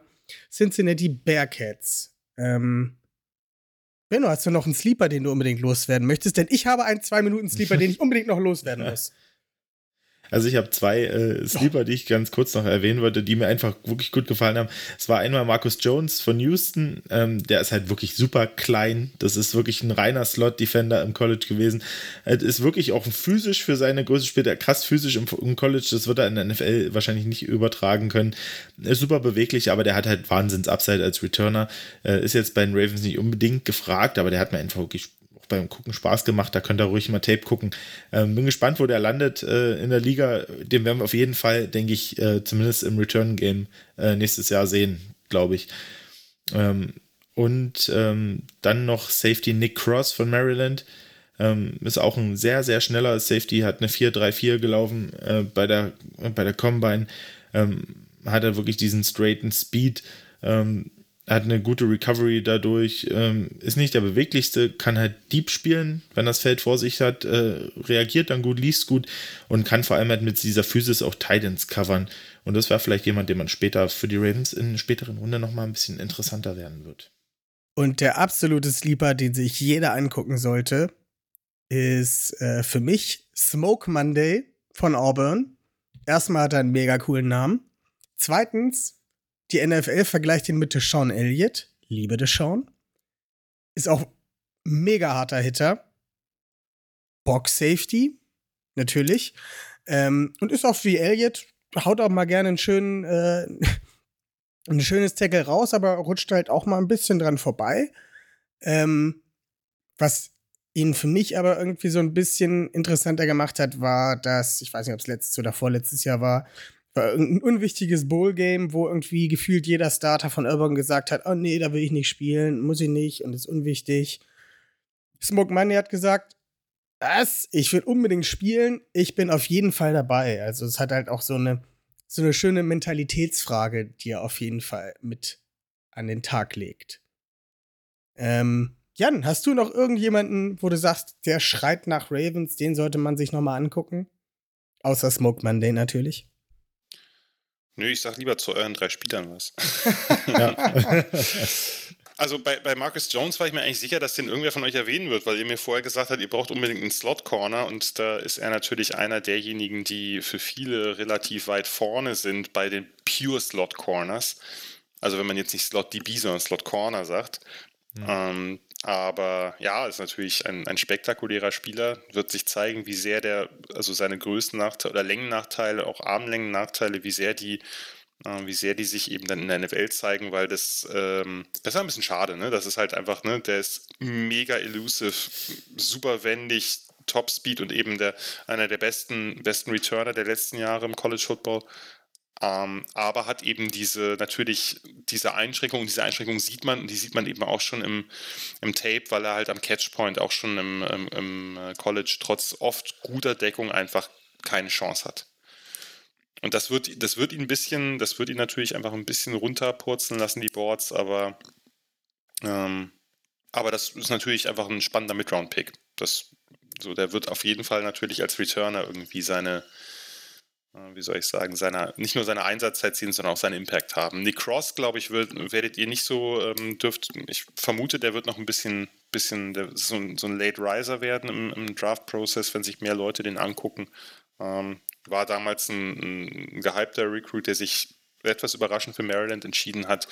Super Athlet, ziemlich guter Hitter, äh, guten Man-Coverage. Ich habe den ein bisschen höher als ich glaube, ich glaube, das, äh, das hat jetzt weniger mit meinem Ranking zu tun und ich glaube, dass der das, der, der ist noch, der ist in einigen Punkten noch ein bisschen, ähm, ein bisschen roh, aber der, der hat, der bringt so viel mit. Ich äh, glaube nicht, dass, oder ich kann mir sehr gut vorstellen, dass der nicht aus Tag 2 fällt. Von daher müsste man da ähm, vielleicht doch früher zugreifen, wobei bei Safeties weiß man eben nicht. Wir haben ja gerade schon über die über die Probleme gesprochen, die äh, Safeties in der NFL haben, dass selbst die Top-Talente oft ganz schön lang fallen. Smoke Monday, ja, Smoke Monday ist, äh, ist halt, ist halt tough und rough gleichermaßen. Ne? Also das ist halt einer der äh, einer sowieso schon sehr gut hittenden Auburn Defense der letzten Jahre, der, äh, wie heißt es immer so schön, Lace the Wood, also der wenn der einschlägt, dann richtig. Es gab übrigens, wo wir beim Namen gerade sind, ähm, ein wunderbares Duell vor einiger Zeit zwischen äh, dem äh, Kentucky Running Back Cavossier Smoke und Smoke Monday. Das also zwei Smokes sozusagen. Ähm, ja, ist ein, äh, das ist ein Spieler, den musst du halt wirklich vorne lassen. Nicht, weil er ein guter Box-Safety ist, sondern weil alles andere gefährlich wäre. Hm? Also das ist das wird jetzt keiner sein, der dir hinten irgendwie ähm, ne, ne, die Centerfielder spielt, ein Deep Half covert oder eben auch Man Coverage. Wird auch schwierig, aber vorne kann er natürlich für ordentlich Unruhe sorgen. Ich äh, glaube, also wird sich zeigen. Ich gehe davon aus, dass ich äh, der Sean Elliott ein bisschen höher gerankt habe seinerzeit als Smoke Monday jetzt. Äh, so genau habe ich das jetzt nicht parat. Aber ja, äh, ist ein Spieler der NFL, also der wird jetzt nicht, also der wird irgendwo äh, unterkommen und auch irgendwo für Furore sorgen, sei es dafür, dass er halt ein paar Hits macht, von denen jeder dritte ein Penalty ist. Nein, vielleicht nicht ganz, aber äh, das ähm, sind halt Spieler, die du auch brauchst. Ne? Und das ist natürlich am Ende dann auch klar, dass solche Spieler, ähm, der hat äh, viel Special Teams gespielt, ist ja auch kein kein Dauerstarter gewesen ähm, bei, äh, bei Auburn, sondern am Anfang, die hatten ja auch, die haben ja ein paar Safeties in die NFL geschickt mit, mit Daniel Thomas äh, zum Beispiel, glaube ich, bei den Jaguars gedraftet wurde oder so. Und ähm, der wird, äh, der wird irgendwo unterkommen, in Special Teams ein paar harte Hits setzen und sicherlich auch mal in der Defense spielen, wenn er sich da beweist. Ähm, lustiger Spieler auf jeden Fall. Ja, dann sind wir durch. Ähm, Jan, ich würde dir jetzt nochmal die Bühne geben, wenn du noch Werbung für irgendwas machen willst, für Podcast, Blog und oder wo man dich findet. Oh, bitte. Nee, aber wenn ich gerade schon dabei bin, und es ist mir vorhin eingefallen, ich vergesse sowas immer, ähm, wer Interesse hat, wir haben eine, wir versuchen uns zum ersten Mal an einer echten Live-Coverage in einem Studio in Marburg, ähm, alle drei Tage, alle sieben Runden, alle 200, wie viel sind es mittlerweile? Sogar über 260, 261, 262 Picks. Ja. Früher waren es immer 256, das war einfacher. Ähm, Genau, jedenfalls alle Picks äh, werden von mir zusammen mit einigen anderen, Christian Schimmel, Roman John von der Draft.de, Nicolas Martin, ähm, werden äh, dort aus einem Studio, aus einem echten Draft-Studio übertragen. Wer will, äh, kann dort einfach mal reinschauen. Wir werden die Draft, wie gesagt, vom ersten bis zum letzten Moment und darüber hinaus begleiten. Wie spannend, wie spannend. Cool. Wo, wo kann man das dann sehen? Äh, über, um, ähm, über das wird Internet, gestreamt, oder? aber ich kann dir gerade nicht sagen. Ich bin auf jeden Fall bei uns nicht derjenige, der für die Technik verantwortlich ist. Und äh, aufgrund unseres Vorlaufs hier gerade werdet ihr zustimmen, dass das eine gute Idee ist, denke ich. also äh, da, ähm, das, das, wird, das wird noch weitläufig und weiträumig, hoffe ich zumindest, bekannt okay. gegeben. Äh, ansonsten einfach mal auf die entsprechenden äh, ja, Aushänge bei Twitter oder ähnlichem achten, aber ich denke, dass ähm, das wird zumindest irgendwie gestreut werden. Ich kann euch gerade nicht sagen, über welches Medium man das sehen wird, aber eins dieser klassischen, die äh, all solche Sachen dann, wo man sowas ganz gut streamen kann. Uh, und wer Lust hat, uh, bei uns wird es keine dämlichen Interviews wie beim Draft Network an Tag 3 oder 500 Mal dieselben Spieler aus Runde 1 werden nochmal rekapituliert, sondern wird wirklich jeder Pick jeder Pick live kommentiert und eingeschätzt. Spannend. Ja. Ich werde mir das angucken. Auf jeden Fall. Ja. Das lassen wir laufen. genau, auf jeden Fall, wenn wir uns sehen zum Draft. Super wird das. Benno, du hast wie immer das vorletzte Wort. Ja. Ähm, dann erstmal vielen Dank, Jan, dass es geklappt hat, jetzt nach, nach einem Jahr Vorarbeit, äh, dass du endlich mal bei uns zu, zu, Gast sein konntest und uns äh, wirklich mit dein, deiner Erfahrung hier unterstützt hast. Hat wirklich sehr viel Spaß gemacht. Äh, wahnsinnig viele äh, Background-Informationen so tief. Ja, kann man, glaube ich, äh, nicht drin sein, wenn man sich nicht ausschließlich damit beschäftigt. Das ist wirklich ähm, cool. Und ähm, ja, vielen Dank und äh, hoffentlich demnächst bald mal wieder. Und ansonsten wünsche ich dir noch eine schöne Draft. Ähm, Vorpräparationszeit quasi, eine gute Vorbereitung quasi und ähm, ja, dann natürlich äh, uns allen einen geilen Draft und äh, vielen Dank, dass du da warst. Die nächste ja, Draft kommt bestimmt. Halt, mir hat es auch sehr viel Spaß gemacht und es war ja wirklich die, die längste Vorlaufzeit, die ich die je für einen Podcast-Auftritt hatte, aber ich würde sagen, es hat sich gelohnt, zumindest aus meiner Sicht. Äh, und ja, gerne wieder, ja. je nachdem, wann ihr äh, mit mir Lust habt zu diskutieren. Ich bin da eigentlich immer gerne bereit zu. Und wie ihr jetzt ja auch gemerkt habt, es dauert doch immer eine Zeit mit mir. Gut Ding will Weile haben. Äh, folgt Jan auf allen möglichen Kanälen, folgt uns auf allen möglichen Kanälen. Wir wünschen euch eine schöne Woche und nächste Woche gibt es die nächste Positionsgruppe. Bis dann. Tschüss. Tschüssing.